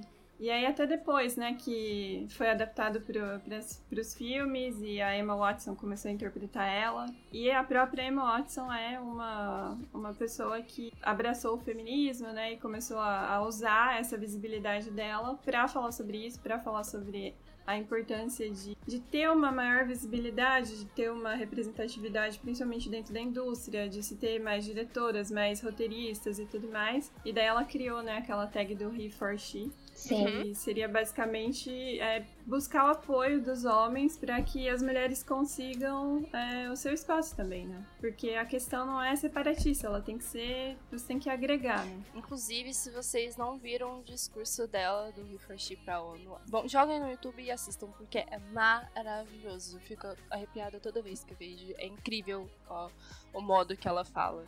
E ela também teve um- uma ação que, há uns tempos atrás, ela colocava livros no, no metrô, na escada, para as pessoas pegarem e ler. Isso, velho, eu achei incrível, eu achei maravilhoso. de verdade. A Emma Watson é uma boa, uma boa representatividade de mulher pra gente, eu acho. Eu gosto muito dela, os discursos dela são incríveis mesmo. E ela é uma mulher que veio chutando a porta, sabe? É uma mulher muito forte que deu base pra todas nós também, querendo Eu acho ou não. legal essa, essa parte que vocês citaram sobre Harry Potter, que é falar da dificuldade que a autora teve por ser mulher, né? Por- Sim, ela de teve que trocar o conseguir- nome. De conseguir publicar o Harry Potter, da, da, da, da tentativa dela de ir em várias editoras e mostrar a obra dela, e muitos deles nem lerem a obra dela, né? E quando ela conseguiu ser comercializada, né? Colocar o livro nas livrarias, a editora recomendou que ela trocasse, né? O, o- escondesse o nome Uhum. dela, porque eles tinham medo de que os nerds, né? O pessoal que curte fantasia, ficção científica em livro, ficção científica não, né? Mas fantasia em si, eles teriam medo, né? Eles não gostariam que de comprar uma obra escrita por uma mulher, porque é um meio só de homens, era um meio só de homens, né? Então é, É. muito importante, porque hoje em dia é, é indiferente. Só pela J.K. Rowling ter emplacado Harry Potter, hoje todas as mulheres podem escrever um livro de ficção e colocar o nome na capa. Colocar a foto na capa. Tipo, olha, é um livro de ficção e uma mulher escreveu. E hoje em dia não tem tanto esse preconceito de, ah, não vou ler porque uma mulher escreveu. A J.K. Rowling mudou um paradigma. né, a escritora de Full Metal Alchemist também teve que trocar o nome pra poder conseguir entrar no mercado. Ela não podia usar o nome dela de verdade. Isso é bem bizarro, porque no Japão já tinha o pessoal da Clamp, né? As mulheres da Cl- Clamp que eram muito famosas, mas mesmo assim tinha muito preconceito. Ainda tem muito preconceito, né? Mas, por exemplo, hoje já temos a escritora de Kimetsu no Yaiba, do Demon Slayer, que também é uma mulher e ela é muito da hora, muito Pouca massa. gente sabe, né? E pouca Inclusive, gente eu acabei sabe. de descobrir agora que é uma autora e não um autor. É, então. Full Metal Alchemist, Inuyasha. Quando é relacionado à mulher, a gente sempre acaba sabendo menos. A gente tem menos informações ainda, querendo ou não. Porque eu tava até falando com a Stephanie, é, eu mandei um vídeo pra ela do Coisa de Nerd, que. do Cadê a Chave especificamente, que é da mulher do Leon, que é- eles falaram sobre duas mulheres aqui no Brasil que conseguiram decodificar o vírus do coronavírus. O genoma, né? Isso, É. eles conseguiram decodificar. E ninguém sabia disso. Ninguém sabe disso. Tipo, duas cientistas super picas, ninguém sabe. Nas matérias que eu li, tava falando dois, dois cientistas. E quando você lê isso, você pensa que é o quê? Dois homens. Dois Tipo, É homens. uma coisa muito automática. É meio que enraizado, que, que Uhum. leva a gente a pensar que tudo que são grandes feitos ou grandes obras foram realizadas por homens. Isso, eu, tipo, eu não tô falando porque eu sou homem, tô falando porque é, é meio culturalizado isso, né? É da, é da cultura. É tipo, da cultura. Você vê uma, uma grande obra, você fala, cara, quem foi o autor disso? Não, foi uma Uhum. autora. Nossa, uma autora? É uma mulher, nossa. Então, tipo, é bem bizarro. Outro dia eu e o Pedro e a Stephanie estavam conversando sobre o nosso nome do cast de Amigos e Michel. Antes não tinha o Iago e nem o Michel, era só o Pedro e o Albertinho. E mesmo assim, mesmo tendo mais mulheres no cast, a gente colocou amigos Uhum. no masculino. E a gente começou a se questionar, tipo, é o Pedro, pô, mas se a gente tem mais mulher, por que não seria amigas? Aí a gente ficou, tipo, é, porque tá enraizado, a gente tá A- acostumado. A nossa semântica faz com que Seja tenha masculino. um indivíduo homem seja masculino. Exatamente. Mas, infelizmente, eu acho que se tivesse amigas no nome, talvez pessoas, tipo, simplesmente passariam e olhassem, ah, não deve ser tão bom. Com certeza. Com certeza. Eu acho que o, o meio o meio nerd, assim, que, é- que é a área de, de especialidade minha, pelo menos. Não sei vocês, mas é, a- é o grupo que eu mais acompanho, tal, desde sempre. Eles são muito, mas muito machistas, a um ponto, tipo, muito maior do que qualquer outra, é, qualquer outro grupo, assim. É, eu, eu acho meio inacreditável, até... É, reflexos disso a gente vê quando, sei lá, vai sair filme solo da Capitã Marvel. Os caras começam, porra, Capitã Marvel não segura um filme solo. Ou essa mulher não é gostosa o suficiente. Ou, sei lá, vai ter uma protagonista feminina no Star Wars. Porra, impossível. Tem que ser um cara, não sei o quê. Ou ela não é bonita o suficiente. Então, o meio nerd, ele é desgraçadamente machista. Isso é um, Uhum. um fato muito grande. Mas ao mesmo tempo, eu vejo isso como. Eu não sei, não faz sentido. Porque tem três obras filmes de ficção científica que basicamente todos os nerds gostam, que é o Star Trek, que foi uma das primeiras séries de ficção científica a ter uma mulher tenente, que aparecia Uhum. em todos os episódios, que é a Tenente Uhura, e que todos os fãs de Star Trek adoram essa Uhum. mulher, e ela é muito importante não só dentro da narrativa Star Trek, mas por ela ser uma mulher negra, sendo representada nos anos 60 ali no meio de um monte de macho. E Isso ela é era muito muito, difícil. foda. Tá a nova temporada. E ela era muito a nova foda. temporada que teve a protagonista do Star Trek como personagem principal. Exato. E aí, depois, nos anos 70, a gente tem o Star Wars, que dos três protagonistas, uma é uma mulher, que é a. Princesa Leia. E a Princesa Leia, apesar de ser uma princesa, ela é melhor do que os dois caras do filme, no- pelo menos no, no primeiro filme do Star Wars. Que ela pega a arma da mão do cara e fala, mano, eu resolvo essa merda aqui. E ela é muito foda. É, mas a, a Leia passou ali pelo o problema no episódio 6 da, De sexualização, da, da sim. skin de escrava Leia, né? Sim. E É, foi exato. algo até que a Disney demorou o quê? Umas duas ou três décadas pra falar, olha, a gente não vai mais é, licenciar produtos com essa skin. Sim, Então, mas foi algo, assim, muito, difícil, muito né? da parte Foi. porradeira da Leia, da Leia, tipo, se impor com uma mulher forte, falar, não, eu vou fazer a parada, não sei o quê, e não ser uma princesa ser salva, foi da própria Carrie Fisher de pegar o roteiro da mão do George Lucas e falar, mano, eu não quero assim, eu quero assim. Ela era uma mulher foda que, mano, pegava o roteiro mesmo e falava, mano, não, vamos fazer de outro jeito. Princesa não precisa ser a, a, a mulher frágil Temos ainda três, né? que precisa ser salva. E um outro exemplo, o último que eu vou dar aqui de ficção científica, é o Doctor Who, que também muita gente acompanha, é uma série de ficção científica inglesa, muito popular lá no- na Europa. É o One Piece da Inglaterra. Exatamente. Que agora, é, só, só para os ouvintes que, que não sabem, o Doctor Who, ele é uma, uma série já de quase, sei lá, 50 anos de, de história. E cada temporada, o ator que faz o doutor, que é o principal personagem, ele muda. Ele meio que, ele consegue trocar de corpo. E todos os doutores foram homens. Só que dessa temporada agora, é uma mulher, pela primeira vez. Porque a raça dele pode assumir qualquer forma, inclusive de uma mulher, mas ele nunca tinha assumido antes. Então é uma doutora agora fazendo o papel, pela primeira vez na história, em 50 anos. E é super revolucionária, ela é super foda como doutora, sabe? Pô, é inacreditável. Então, a gente tem esses exemplos fodas de mulheres, mas mesmo assim a comunidade con- continua tóxica. É, então, aproveitando É esse verdade. gancho que você disse, né, que principalmente a comunidade nerd é machista ou também não, não aceita, né, é, nada que, que fuja dos padrões, eu vou falar sobre a Samus Aran, né, que foi a personagem que eu fiz aí a apresentação, e ela era protagonista do Metroid, que é um game side-scroller, né, tipo 2D, e ele foi lançado em 86, então era uma época em que você só via protagonistas homens nos games, né, é Uhum. muito difícil você ter até uma personagem secundária feminina. E nesse cenário aí de, de ficção científica e tudo mais, o design do personagem, ela usava uma armadura que cobria o corpo inteiro, ela usava um capacete. Então, como não, não, não tinha nenhuma é, indicação, né, de gênero, todo mundo acreditava que ou era um homem ou era um ciborgue. Era um, um dos dois, né? A possibilidade de ser mulher era praticamente nula. E foi um jogo que marcou muito a época. E daí, é, tanto marcou que, né, junto com Castlevania, ele se tornou aí o gênero Metroidvania, né? E depois, no fim do, do primeiro jogo, aí que revela a identidade dela, como a Samus Aran. E era uma mulher, e todo mundo ficou em choque, porque isso jamais poderia acontecer. Então, pra comunidade gamer, a representatividade dessa personagem em específico é muito grande, porque era uma época que não se falava de protagonismo feminino. E ela veio chutando bundas de lá pra cá nessa franquia, sabe?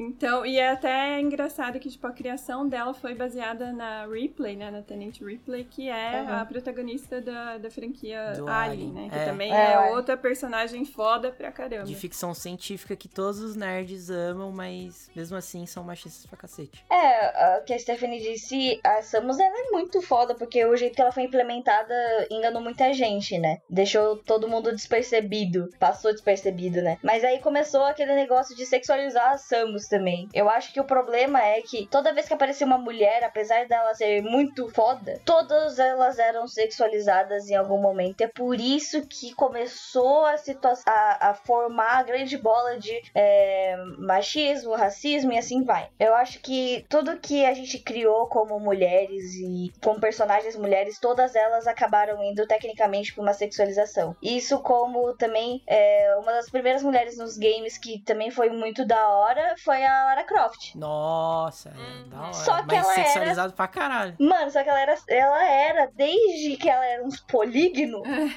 o peito dela era gigante, era um triângulo gigante. É tipo o mesmo caso da Mulher Maravilha, né? Que foi criado de uma forma sexualizada e veio quebrando essas barreiras conforme foi passando o tempo. Ela era Croft não tem mais nada a ver, né? Ela parece toda suja, ensanguentada agora. No, no- Ela é outra É, são pessoa. roupas que vêm a calhar com a profissão dela, né? Com o que ela faz. Exato. Exato. Vocês estão falando disso, sabe uma coisa que eu acho bizarro? É tipo, isso principalmente em Jurassic Park, eu acho que é no Jurassic World, na real. Velho, Hum. tem um fucking dinossauro correndo atrás da mulher e ela tá de salto. Ai, Tem um eu Tiranossauro. Rex correndo atrás dela, ela tá de salto. Linda e bela. Qual que é o sentido, sabe? Tipo, isso na vida real nunca aconteceria. Tipo, você tá no meio de uma selva, um dinossauro correndo atrás de você e você continua com salto porque você tem que parecer linda e bela, sempre pleníssima. Aí a gente pode testar a teoria, né? É só a gente ir no Acre, aí a gente coloca o salto e a gente testa. Mano, é, é tipo, sem, é, ele sempre mantém esse padrão de que a mulher tem que estar bonita, tem que estar é, bela, arrumadinha, em todas as ocasiões. E não é assim que funciona. Mano, de- deixa eu aproveitar e fazer uma pergunta, já que estamos aqui rodeados de mulheres. E eu Uhum. queria fazer uma pergunta é, baseada no, no cenário gamer atual. Porque é muito legal que a gente tenha. Porque o cenário gamer, assim como o cenário nerd específico ali, dos cara gordinhos jogando RPG lá no sótão da mãe, comprando quadrinho, etc. tal, e era só um meio masculino, e as mulheres começaram a ter espaço nesse meio. No meio dos jogos aconteceu a mesma coisa, certo? Tanto é que todas vocês são garotas gamers, né? Todas vocês, eu acredito eu. Yes. Então. E no mundo gamer, principalmente agora no mundo dos streamers, a, a sexualização também ocorre muito, né? Tanto é que é muito difícil, mas tipo, muito difícil a gente conseguir é, competir com uma garota streamer, assim, entre muitas aspas, gostosa, né? Porque elas sempre vão estar com o decote muito à mostra, é, propositavelmente, sabe? Não, não é porque ela se veste daquele jeito. Eu acho que Mas nem não. precisa ter um decote. Pelo simples fato de você ser mulher, você atrai mais o público masculino. Então, Ah, com certeza. Porque eu, eu vejo isso na minha live, sabe? Que, tipo, no entanto, que o primeiro, o primeiro gank que eu tive na minha vida, que foi, tipo, com umas 30, 40 pessoas, foi porque o cara me achou bonitinha. Sim, eu, eu imagino que sim. E outra, é, eu admiro muito as, as mulheres streamers que a gente tem aqui no cenário, como a Nicole Diretora, a Taiga, todas essas grandes que fazem stream tanto de League of Legends quanto de outros jogos tal. É, é legal que elas tenham cada vez mais espaço dentro do cenário, porque, pô, além de streamers, elas jogam, e elas não jogam mal, elas jogam bem, sabe? Tipo, elas não são qualquer coisa. Mas, a- as sexualizações no meio, no, no meio das streams, isso não prejudica o movimento? Isso, eu tô fazendo uma pergunta sincera, não, espero não ser cancelado por isso, tá ligado? Isso, isso não, preju- não prejudica o, o movimento de tipo, mano, a gente tá aqui porque a gente joga e, mano, a gente é que nem vocês, caras que gostam de videogame e jogaram videogame a vida toda. O fato delas estarem ali se sexualizando propositavelmente pra ganhar mais público não prejudica a causa? É- é- essa é a pergunta. Então, antes de tudo, é, o que é defendido é essa liberdade individual. Então, se é uma escolha e não uma imposição, não tem o que falar sobre isso. Entendi. A Stephanie, nossa, deu uma resposta muito boa. É, eu não, não quis soar brutal no que eu disse, mas é, é basicamente isso, né? Sei lá, é o corpo dela, ela escolheu Fazer isso. pra fazer a live, então o que, que a gente pode falar sobre isso? Mas só que, é, tipo, ela, vou ser sincera também. Existe muita gente boba. Tipo, no caso da Belle Delfim. É, que então, ela vem sim. de cara a água de banheira que talvez ela nem tava na água, sabe? Uhum. Mas então, aí tipo já assim, é meio que um charlatanismo, eu acho. É, é, muita gente se aproveita disso, sabe? Porque, infelizmente, os caras. É, igual eu falei no último cast, os caras veem uma mulher com peito, eles já ficam com um pau na testa, velho. Eles não sabem nem o que, que eles estão fazendo, eles não pensam. Então, tipo. É, daí muita é uma gente- escolha, né, É. do cara querer comprar o negócio, Sim. beber a água. Se, se tem gente que compra, se tem gente que tá ali por isso, as pessoas fazem. Tipo, você tá ganhando dinheiro. Exato, ela não tá errada por fazer isso, né? Querendo ou não. É o dinheiro dela, é o ganha-pão dela, mano. Mas aí, no caso, é, por elas terem mais acessos, por causa dessa, dessa sexualização maior que elas mesmas se propõem. Não aumenta, por exemplo, tipo, uh, o cara que vai fazer uma fanart, por exemplo, de streamers. Ele vai Uhum. preferir fazer uma fanart da streamer gostosa de decote do que fazer uma streamer que tá de pijama jogando na frente do PC, porque ele vai ter mais visibilidade. E aí isso não alimentaria mais o fato da, do estereótipo da, da mulher gostosa dentro desses meios? Então, na minha humilde opinião, é que, na verdade, o problema não é nosso se a gente quer sexualizar ou não. A gente às vezes só tá vestindo uma regata com decote porque tá calor. Ah, eu tô ligado, isso sim. E aí, eu tô, tipo, eu tô não falando vou da. porque tá calor, entende? Tipo, aí as pessoas sexualizam à toa. Porque assim, a gente não tem, a gente não tá do lado da streamer pra saber se ela tá fazendo isso de propósito ou não. Se ela tá fazendo de propósito, é uma opção dela, ela que decide isso, e é o corpo dela, as regras delas e ponto acabou. Se ela não quer que o cara vai lá e fale merda pra ela, o cara tem que parar e não falar merda. Tipo, limite. Por ter streamers desse jeito que.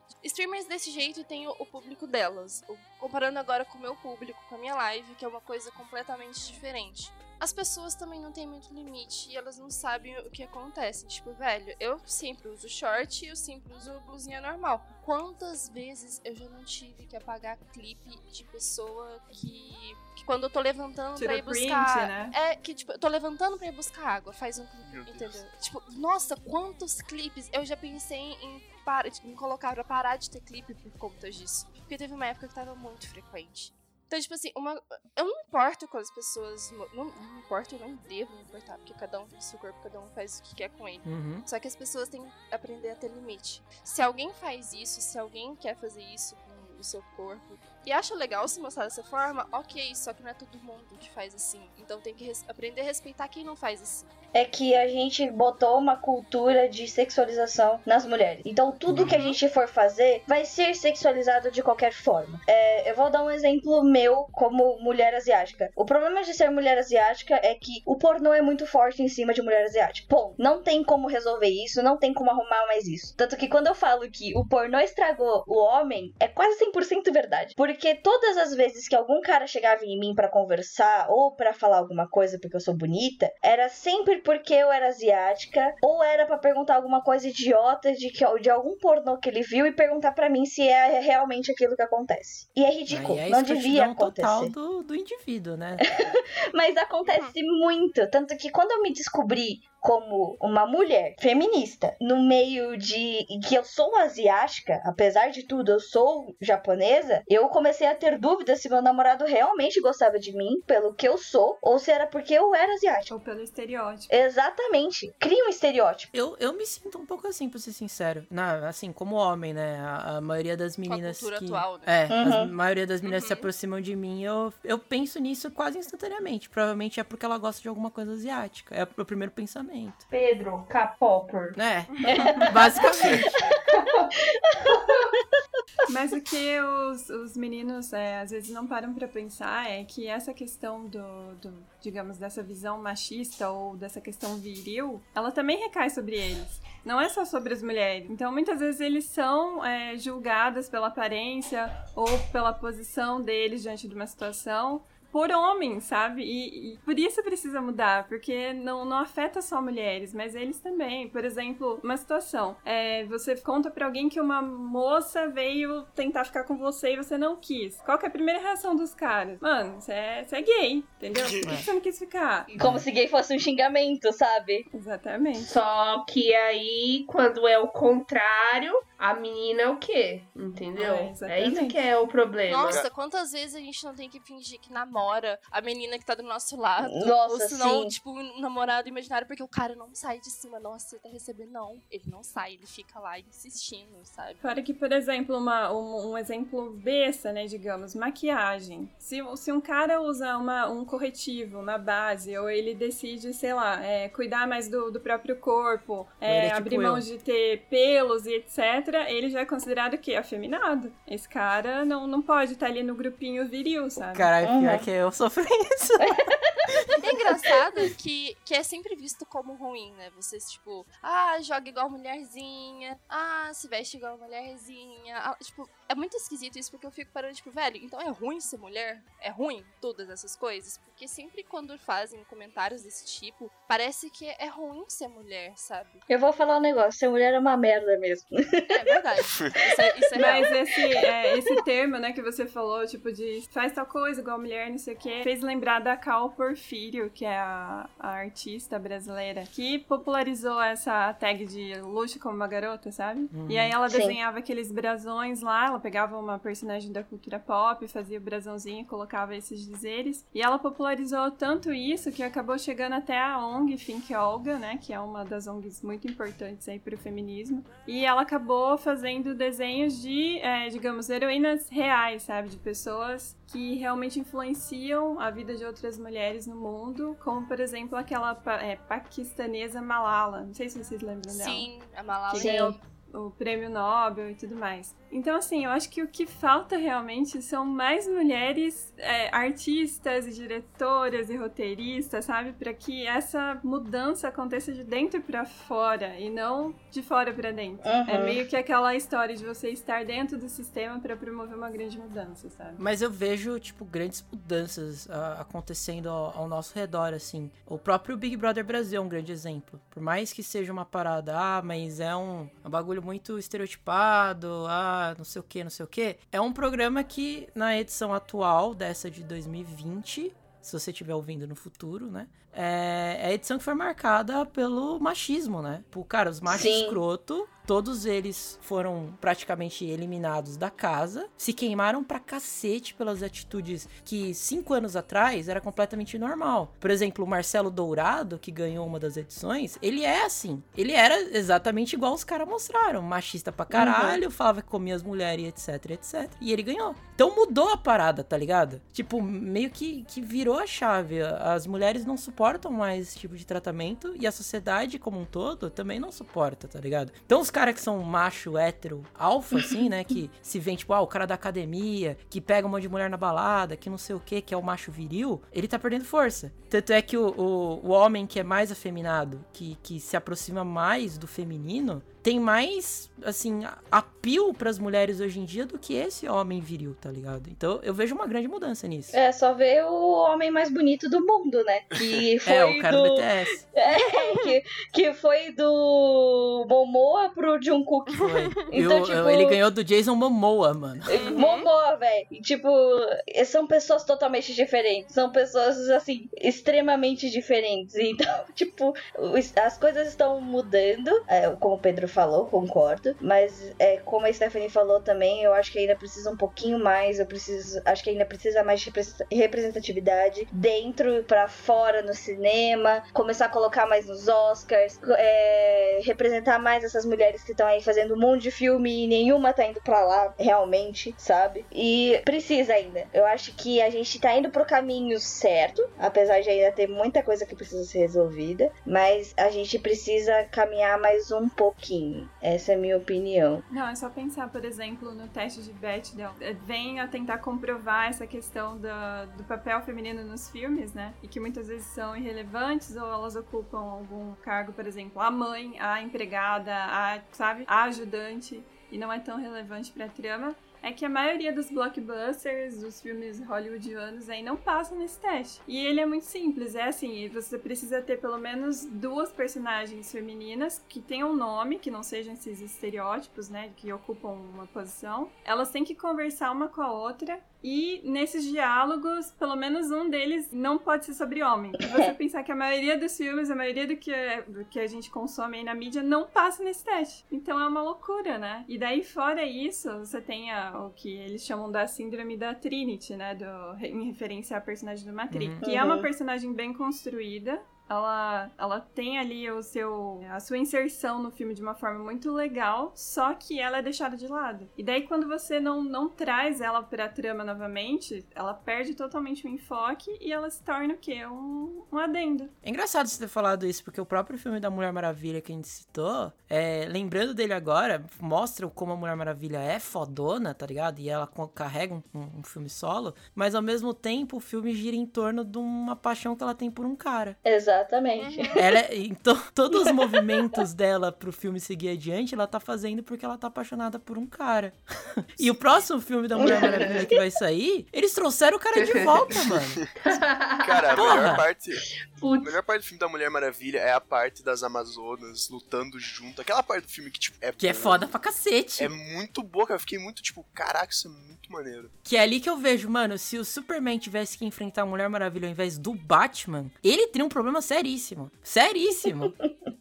Pois é, né? Mas infelizmente não é o que tá rolando. A gente tava falando de jogos mais cedo. Eu ainda vivo muito, convivo muito com machismo nos jogos. Principalmente no, no CS, por ter The Voice, né? e. Uhum. E é Uhum. coisa de, tipo assim, os caras, na hora que eles ouvem a minha voz. São raras partidas que a gente joga normal, como se nada estivesse acontecendo. Mas, normalmente, ou eles começam a dar em cima de mim, a me perguntar, ou a querer me dar uma Mas aula do de como Face. se joga. Uhum. Quantos anos que você tem? De onde que você é? Ou me dar uma aula de como se joga, porque eu nunca tô jogando certo, eu sempre tô jogando pior do que todo mundo. Ou se não, ser escroto e falar que eu não deveria estar jogando, que eu tinha. que eu sou uma puta. Você tem que lavar eu a tenho que lavar louça. louça. E um dia um cara chegou tanto a me xingar, tipo, a ponto de tanta coisa que eu tava em live, eu simplesmente parei e fui chorar, porque eu não tava aguentando. Eu já vi várias streamers passar por coisas semelhantes. Tipo, a Sim. maioria, na verdade. Não teve uma que não teve um caso semelhante a isso. Isso é muito louco, porque assim, eu, eu sou a mais velha, né, do cast. Então eu jogava MMO numa época que realmente era muito raro você ter uma menina jogando. E assim, era insuportável a questão de assédio. E, e era tão maluco que não precisava nem. Na época, né, nem tinha tanto chat de voz, a galera usava o TS e tudo mais. Era mais é, você conversar no chat do jogo mesmo. Só que se você falasse que você era mulher, uma, eles queriam te dar itens, e outra, eles queriam, né, sua ficha técnica, saber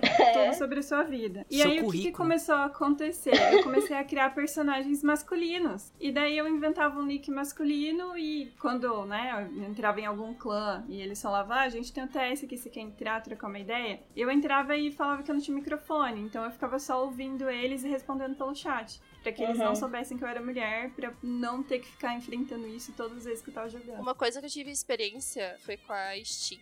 Que eu uso o nome Marzinha, só que antes eu usava o nome Marzinha e uma foto. Aí era Uhum. muito mais do que os caras caíram em cima. Eu falei, ah, vou trocar uma foto pra coisa de K-pop e vou ver como que vai ser. E é engraçado que mesmo, tipo, eu usando coisa de K-pop, parou, velho. Tipo, Só de não ter a minha foto, parou o negócio. Tipo, diminuiu muito. E é uma coisa que tá o meu nome, eles, mesmo se eles ouvem minha voz, só pelo fato de ter uma fotinha, uma fotinha mesmo, pequenininha, né? Nem tem foto grande, não tem como você ver direito o ícone da pessoa. Diminuiu muito. Eu achei isso bizarro, tipo, eu não posso usar minha foto no negócio, sabe? Porque senão eu vou sofrer assédio. Não, meu, e o engraçado é que hoje em dia tem homem que se passa por mulher pra, tipo, levar vantagem. Nossa! Levar vantagem dos outros caras. prima Tipo, pra ganhar falar, né? skin, entendeu? Eu já fiz isso. É. Ai, fodido. Eu já Nossa web namorei Senhora. um cara do meu no. Ragnarok. Vou mandar foto do meu pé e você me manda uma skin. Eu já. Eu já web namorei um cara no web. No, no web. No Ragnarok durante um mês, mano. Meu Deus, Pedro! Caraca. Eu ganhei vários itens, mano. Ragnarok, mano. Ragnarok, É. pra você ver o tempo Eu que tinha- foi isso. Eu tinha 13 anos Ah, mano. e eu já, já explorava os caras. Mas, Stephanie, é, você falou de da gente trocar o nome pra gente conseguir conviver com, com as pessoas, né? Teve uma época que teve uma hashtag chamada My Gay My Name. Isso que eu ia falar. Que era muito legal, só que flopou. né? Ele- eles não divulgaram. flopou. É, e eu fiquei bem triste porque eu fui. Eu me identifiquei muito com isso, porque eu também fui a pessoa que tive que trocar o nome, não, não consegui usar chat de voz exatamente por causa disso. isso. E foi terrível, assim, tipo, eu não sei nem explicar o quanto isso é chato. A Stephanie explicou totalmente as experiências que a gente tem. E esse, essa campanha, né, incentivava a gente a usar os nossos próprios nomes que a gente queria usar e fazer com que os homens respeitassem a gente. Mas óbvio que flopou, né?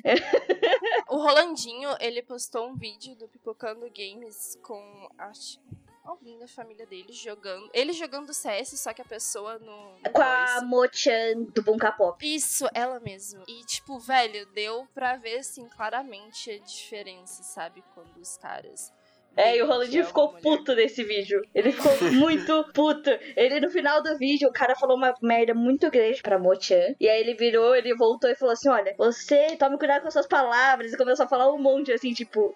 E ficou em vídeo isso. É maravilhoso. Se vocês quiserem dar lá uma olhada. Mas eu fiquei triste que flopou essa coisa, mano. Os homens que não conhecem, que não sabem o que é isso, é interessante você ver e você tentar se colocar. Porque aquilo lá não é uma vez ou outra que acontece. É em todo jogo. E é um Sim. inferno. E é muito louco também os estereótipos que eles criam do papel que você tem que desenvolver no jogo que você tá jogando. Porque, uhum. por exemplo, mulher, na maioria das vezes, é um papel de suporte. Ela nunca pode Nossa, ter um papel sim. como sim. principal, sabe? Eu joguei muito tempo Final Fantasy XIV e eu sempre joguei de tanque, eu sempre gostei de ser a classe ali que, né, vai na linha de frente, paladino e tudo mais. Uhum. E eu sofria preconceito do mestre da nossa guilda, porque ele também era um paladino, né, a main job dele também era essa, porque ele não queria deixar com que eu fizesse as dungeons lá, né, com que eu ajudasse a galera nas campanhas, porque eu era mulher. E se eu jogasse melhor do que ele, entendeu? Se a galera preferisse que eu tivesse junto com eles enquanto estavam fazendo as missões e não o mestre da guilda, era um absurdo para ele. Então o que, que ele fazia? Ele me deixava de lado. Ele combinava de fazer as missões e tudo mais quando eu não tava online, para que eu não participasse. Há um tempo atrás teve um campeonato no LoL que era um time feminino contra um time masculino. E o time masculino. masculino Vai Victus, não é? Aham. Uhum. Somente é, esse foi ridículo. que são suporte. Suporte. Porque eles, eles não, não era. Eles eram de, de troll mesmo, só pra fazer uhum. meme. Tipo, vão banir todos os suportes. Suporte. Exato. É, aí elas não teriam pique, né, pra pegar. E, tipo assim, velho, eles não tiveram punição praticamente. Foi, tipo, ridículo o papel que Não teve punição. Teve em cima disso.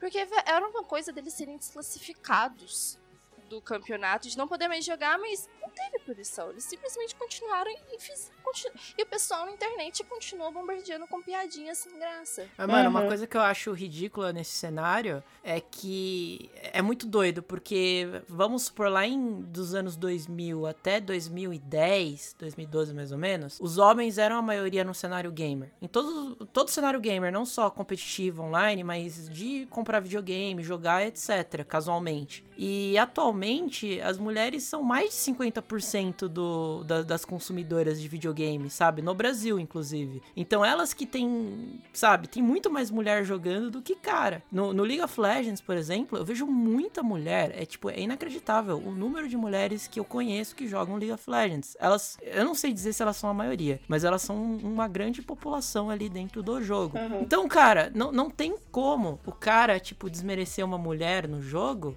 porque ele não é mais a maioria, sabe? Não é, literalmente. Os homens são a, minoria no jogo. Por que eles estão desmerecendo? Eles estão fazendo porque eles são escroto mesmo. Uhum. Não tem explicação. É, então, e só um, um, adendo sobre o que a gente falou, né? Que sobre a mulher tá. É principalmente nos games, né? É, assumir esse papel de suporte. Não que isso seja errado, tá, galera? A gente não tá falando que você, ah, eu gosto de jogar de suporte, eu não posso jogar de suporte. Não é isso. Não, você joga de suporte você sim. Gosta. Sim, você O que a gente tá falando é que você tem que, tem que abrir a sua mente, sabe? Se você gosta de outras coisas, vai e faz e assume outros papéis. Você não precisa ficar sempre travada aquilo que esperam de você, sabe? Exato. Repense sobre isso, porque às vezes você vai pro suporte exatamente porque foi colocado na sua Já cabeça que é pra jogar. Isso, né? Exato. Repense se é isso mesmo que vocês querem. Repense se é o que vocês gostariam de ter. É, vou dar exemplo da, da, da, recentemente que eu tava, tipo, jogando com uma menina que ela, tipo, terminou um relacionamento um, um mês e pouco atrás. E aí ela, tipo, ia jogar de suporte, né? Eu falei assim, ah, por que você não tenta outra.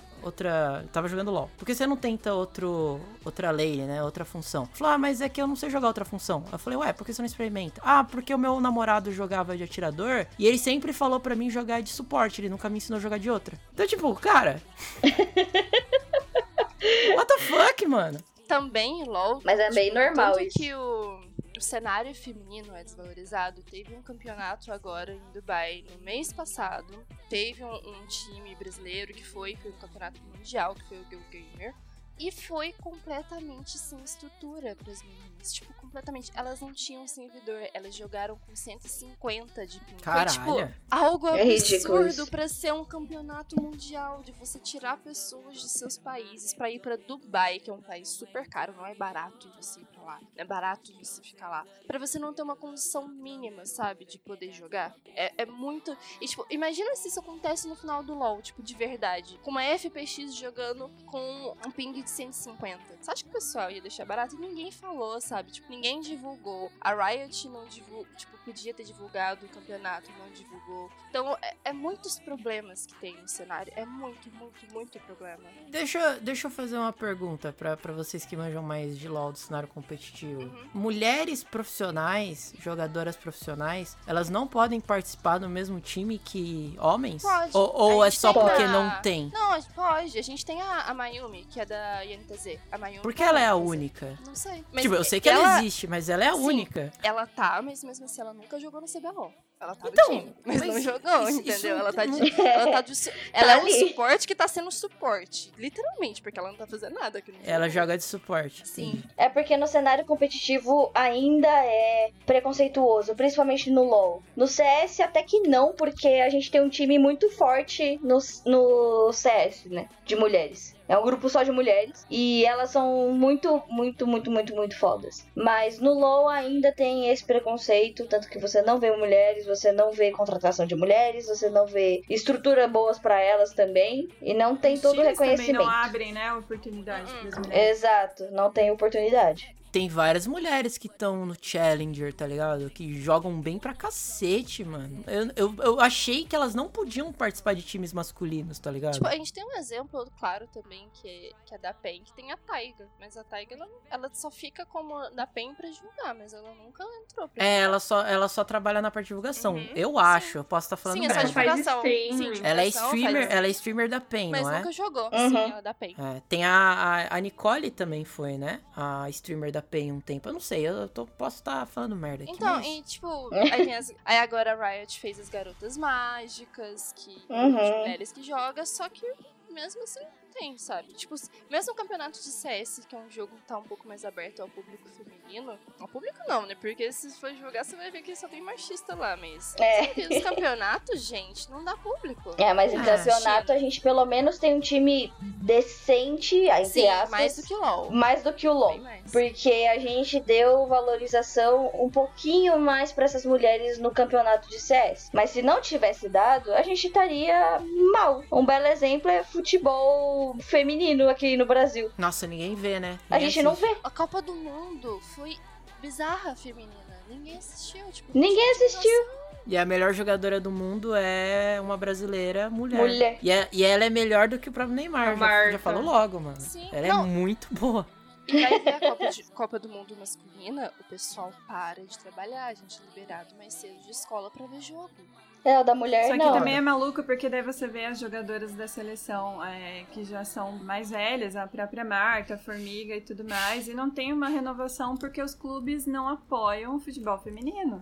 Então Uhum. precisa ser algo Exatamente. obrigatório, né? Precisou ser algo obrigatório que os clubes é, estaduais é, tivessem um time feminino pra poder alimentar a seleção, sabe? É que não Porque lucra, né? senão não tem, é. Os caras não assistem, não dá dinheiro e aí não tem por que eles fazer. Porque pensando como empresa, os caras não vão apostar em nada que não dê dinheiro, não dê retorno.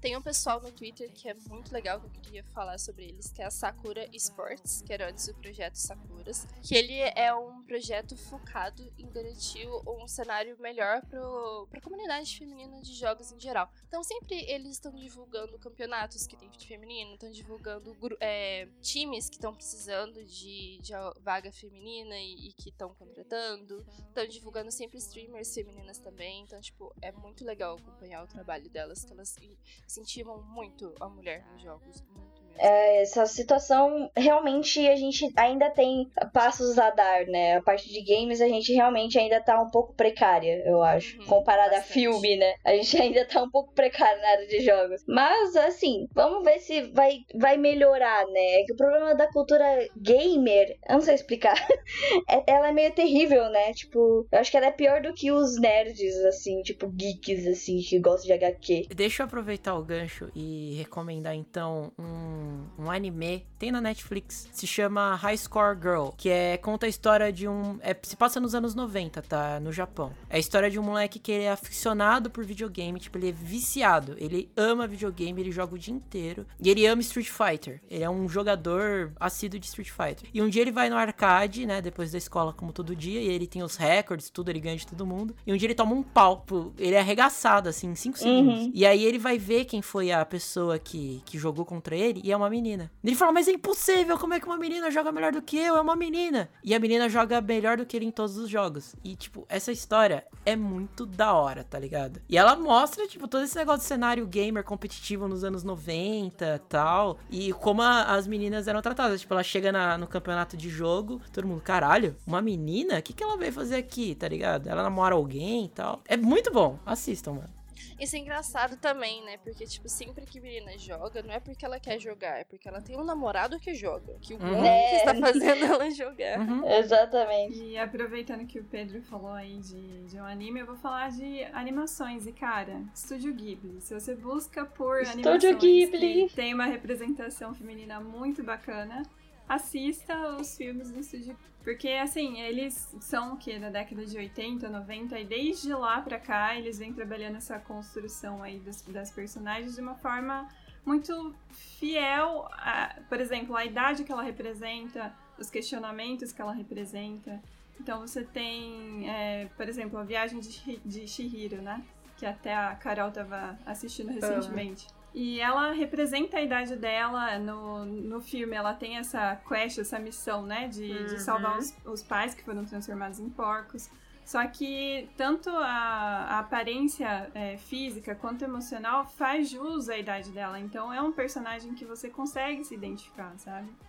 Ela demonstra, assim, a- os momentos de vulnerabilidade, mas também com a- aquela força de vontade, o espírito muito grande para poder cumprir aquilo que ela deve, né, dentro do, do roteiro. Nossa, sim. Precisa Monoki também, velho. É perfeito. Sim, aí tem meu vizinho Totoro também, né, que as duas protagonistas, né, são a Satsuki e a Mei, que também são crianças e elas têm que enfrentar a doença da mãe, e daí tem a, a criatura mágica, né, que no caso é o Totoro, que daí ele só aparece no, no filme e acaba sensibilizando ainda mais, né, essa relação da- das duas e com a família. O Sim, Castelo então- Ambulante também. Sim, Pônio, o serviço de entregas da Kiki. Sim, todos são mulheres. Isso é Tem aqueles lá muito, muito massa. também. Náusica do Vale do Vento, que eu acho que foi o primeiro, né? A primeira produção do estúdio Ghibli. Que nada mais é do que uma princesa que ela vai defender eh, o, o mundo, né? De um reino tirano e ela defende as causas ambientais. E daí ela acaba quebrando né, os estereótipos por causa da época que foi lançado, se não me engano, foi na década de 80. E ela é uma guerreira e ela tem uma aparência mais atingível, né? Que a gente comentou, né? Sobre esses estereótipos de aparência. E no caso do Estúdio Ghibli, elas são muito próximas do real, sabe? Elas são. é, não são tão estereotipadas assim, e eu acho isso muito bacana. Eu acho que, já que tá todo mundo dando aí dicas e tudo mais de coisas pra, pra assistir, realmente assistam todos os filmes do Estúdio Ghibli, sim, porque todos são feitos por mulheres. E o editor, o próprio criador delas, fez uma entrevista falando que ele gosta de botar mulheres exatamente porque elas são muito mais fortes do que os homens. É, o Miyazaki, né? Miyazaki é maravilhoso, entende? Tipo, vai lá e assiste, é muito, muito legal. Eu acho que é isso. Acho que a gente pode terminar. Alguém quer dar uma indicação, uma consideração? Eu só queria indicar duas youtubers brasileiras que eu gosto muito, que é, trabalham sobre esse. Que trabalham sobre o conteúdo nerd e que eu acho elas sensacionais, que Aí, é a Brasil. Mikan. A Mikan com três N's, procurem ela no YouTube. E a Flávia Gazi também, que ela é repórter, ela é jornalista, escritora, e ela faz algum vídeo sobre análise de imaginário de personagens, que é muito bacana, então são mulheres aí excepcionais que vocês devem conhecer. Eu queria dar mais um conselho, sabe? Tipo, mulheres do cenário de jogos, quem sabe tudo que é difícil. É, não se calem e nem deixem de fazer coisas porque vocês se sentem pressionadas pelas pessoas, sabe? Sigam suas vontades, joguem o que vocês quiserem e, e façam aquilo por vocês, não pelos outros. Isso é uma coisa que eu acho muito legal. E homens desse cenário também, não só desse cenário, mas sim, ouçam as mulheres e, e tentam entender um pouco do nosso lado quando vocês não veem coisas tão graves nas situações como a gente vê, sabe? Porque é muito importante você sensibilizar e ter empatia de ver o olhar do outro, de entender o pensamento do outro e do que, que ele tá passando. Porque realmente a nossa vida das mulheres não é igual à vida que os homens levam. A gente tem que tomar muito mais cuidado, a gente tem que fazer muito mais coisas. E às vezes você parar cinco minutos só pra ouvir tentar entender a pessoa é fazer a sua vida mudar e você ter atitudes diferentes. Porque todo dia é um processo de desconstrução. E isso realmente demora, uhum. não acontece do dia pra noite. E é importante fazer isso. Então eu vou dar uma, uma dica aí pra homem, né? Já que. Você é homem, não... né? É, eu não posso aconselhar nenhuma mulher porque eu não tenho, né, né, propriedade pra falar disso. Exato. Mas pros homens, é o seguinte, mano. Eu acho que a barreira da, da desse negócio do, do machismo, do, do, sexismo de maneira geral, assim, é. Você tem que quebrar ela, tá ligado? Você tem que tirar ela da tua cabeça. Tira que, tipo, isso é coisa de mulher, isso é coisa de homem. Isso não existe. Não existe, tipo, você usar maquiagem e você achar que você tá perdendo a, a sua identidade masculina por você estar tá fazendo isso. Ou você usar uma, sei lá, uma roupa da sua namorada ou da sua irmã e você achar que isso te faz menos homem. Não faz. Sua sexualidade não tem nada a ver com o, o seu gênero, tá ligado? Se você é, é homem hétero e você vai achar que vai se tornar menos hétero por causa disso, isso não existe, tá? Isso é, isso é coisa que foi colocada na sua cabeça. E outra, você, sabe, tipo, não é diferente de nenhuma mulher, tá ligado? Mulheres não são diferentes da gente. Elas também têm sentimentos. Se alguém, tipo, chegar para você e falar um, um, monte de putaria sobre você, te assediar e o caralho, você também não vai gostar. Então não faça isso com ninguém, mano. Independente de sexo e gênero. E, cara, se você tem uma mesa de RPG, chame uma mulher para jogar também, mano. Mulheres são excelentes jogadoras de RPG, muito melhores que homens. Porque elas interpretam muito melhor melhores que vocês, cara. Tipo, é inacreditável, é muito melhor. Para com essa, com essa coisa de, mano, ah, mas ela, é, ela vai lá e não sei, só tem um monte de homem, não só tem um monte de macho. Não, cara, esquece isso, tira isso da sua cabeça, convida ela para jogar, convida para jogar jogo de tiro, convida para fazer várias coisas que você faz com seus amigos homens também, mano. E é isso. É isso, alguém que mais quer falar alguma coisa? Só, só a última, prometo. Pode Assistam falar. The Handmaid's Tale, o conto da Aya. É uma distopia Muito que vai bom. falar, é, que conta, né, sobre um futuro que não é tão distante assim, em que os direitos das mulheres foram completamente eliminados da sociedade e é uma sociedade essencialmente patriarcal. Então a gente pode pensar nisso como uma distopia ou você, né, trazer isso para o passado e lembrar como as coisas eram antes. Então assistam pelo nível histórico e cultural que esse que essa série baseada no livro tem para oferecer. Beleza? É isso. Muito bom, velho. Tudo bem, então é isso, gente. Seguinte, cara, sejam legais com as mulheres, fica no teu lugar, se ela falar não é não, entendeu? Respeita as minas, ok? Respeita as minas em primeiro lugar. E entendam, homens, feminismo também é válido para homem. Vocês sofrem tanto machismo quanto a gente. Todos uhum. nós sofremos Exatamente. machismo com isso. A gente aqui no cast às vezes fala coisas machistas, mas é porque a gente foi criado nessa cultura. Mas a gente aos poucos estamos nos desconstruindo, como a Marzinha disse, e a gente tá ficando cada vez melhor no que a gente tá fazendo, entendeu? É, o processo é sempre uma evolução, né? A gente vai sempre tentar ser melhor do que a gente era ontem. Exatamente. Tula, então... Loura, rainha, o resto nadinha. Exatamente isso que o Pedro disse. Então, assim, vai lá, indica esse cast pros seus amigos, pra todo mundo, pros homens principalmente. Você que é menina, vai lá e fala pro seu amigo ouvir, pra você também mostrar que tem homens nesse cast que também concordam com a gente. Não é só mulher que tá falando aqui, entendeu? Tem um menino aí falando, um outro ali também, mas tá todo mundo junto.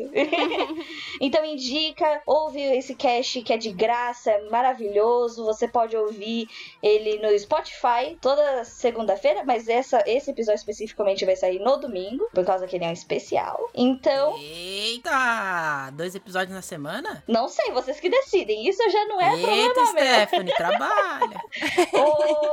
Opa! Então indica acho assim, o dia é meu, quem tem que editar esse cast é você, Pedro. Eu também acho. Eu acho que o Pedro tem que editar tudo só de presente cast. Sabe? Exatamente. Junta os meninos aí do cast e edita todos vocês juntos. É Vou isso. botar o Albertinho pra trabalhar. Bota o Albertinho pra trabalhar.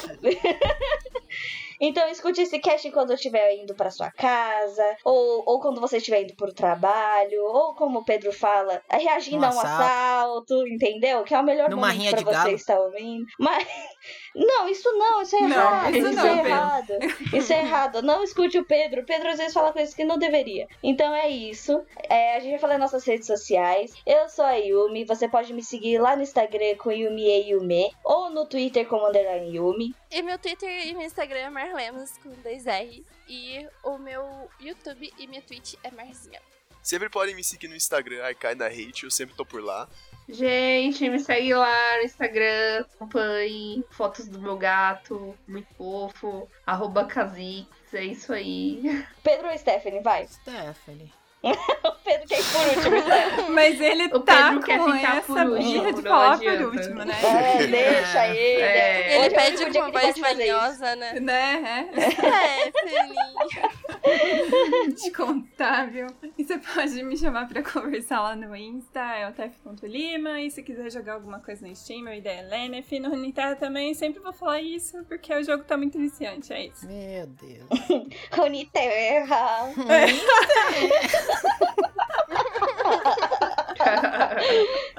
Meu Deus do Você céu. pode me seguir lá no Instagram, é arroba TakatsuPedro e no Twitter como arroba TakatsuBaza. E eu vou ir logo porque, mano, eu preciso cagar que tá foda pra mim. O Pedro, ele farta, tem não. que falar alguma coisa sobre Não, cagar. Todo Se ele não cast é falar de cocô, demais. ele não fica feliz, cara. Ele dá um jeito de Nossa, falar de meu, meu cocô. intestino tá. Todo cast Tá isso, estourando, bicho. Vai lá matar O seu infarto anal? aí. Tá bom, então. Falou, gente. Até mais. Até o próximo cast. Tchau. Tchau. Falou, tchau.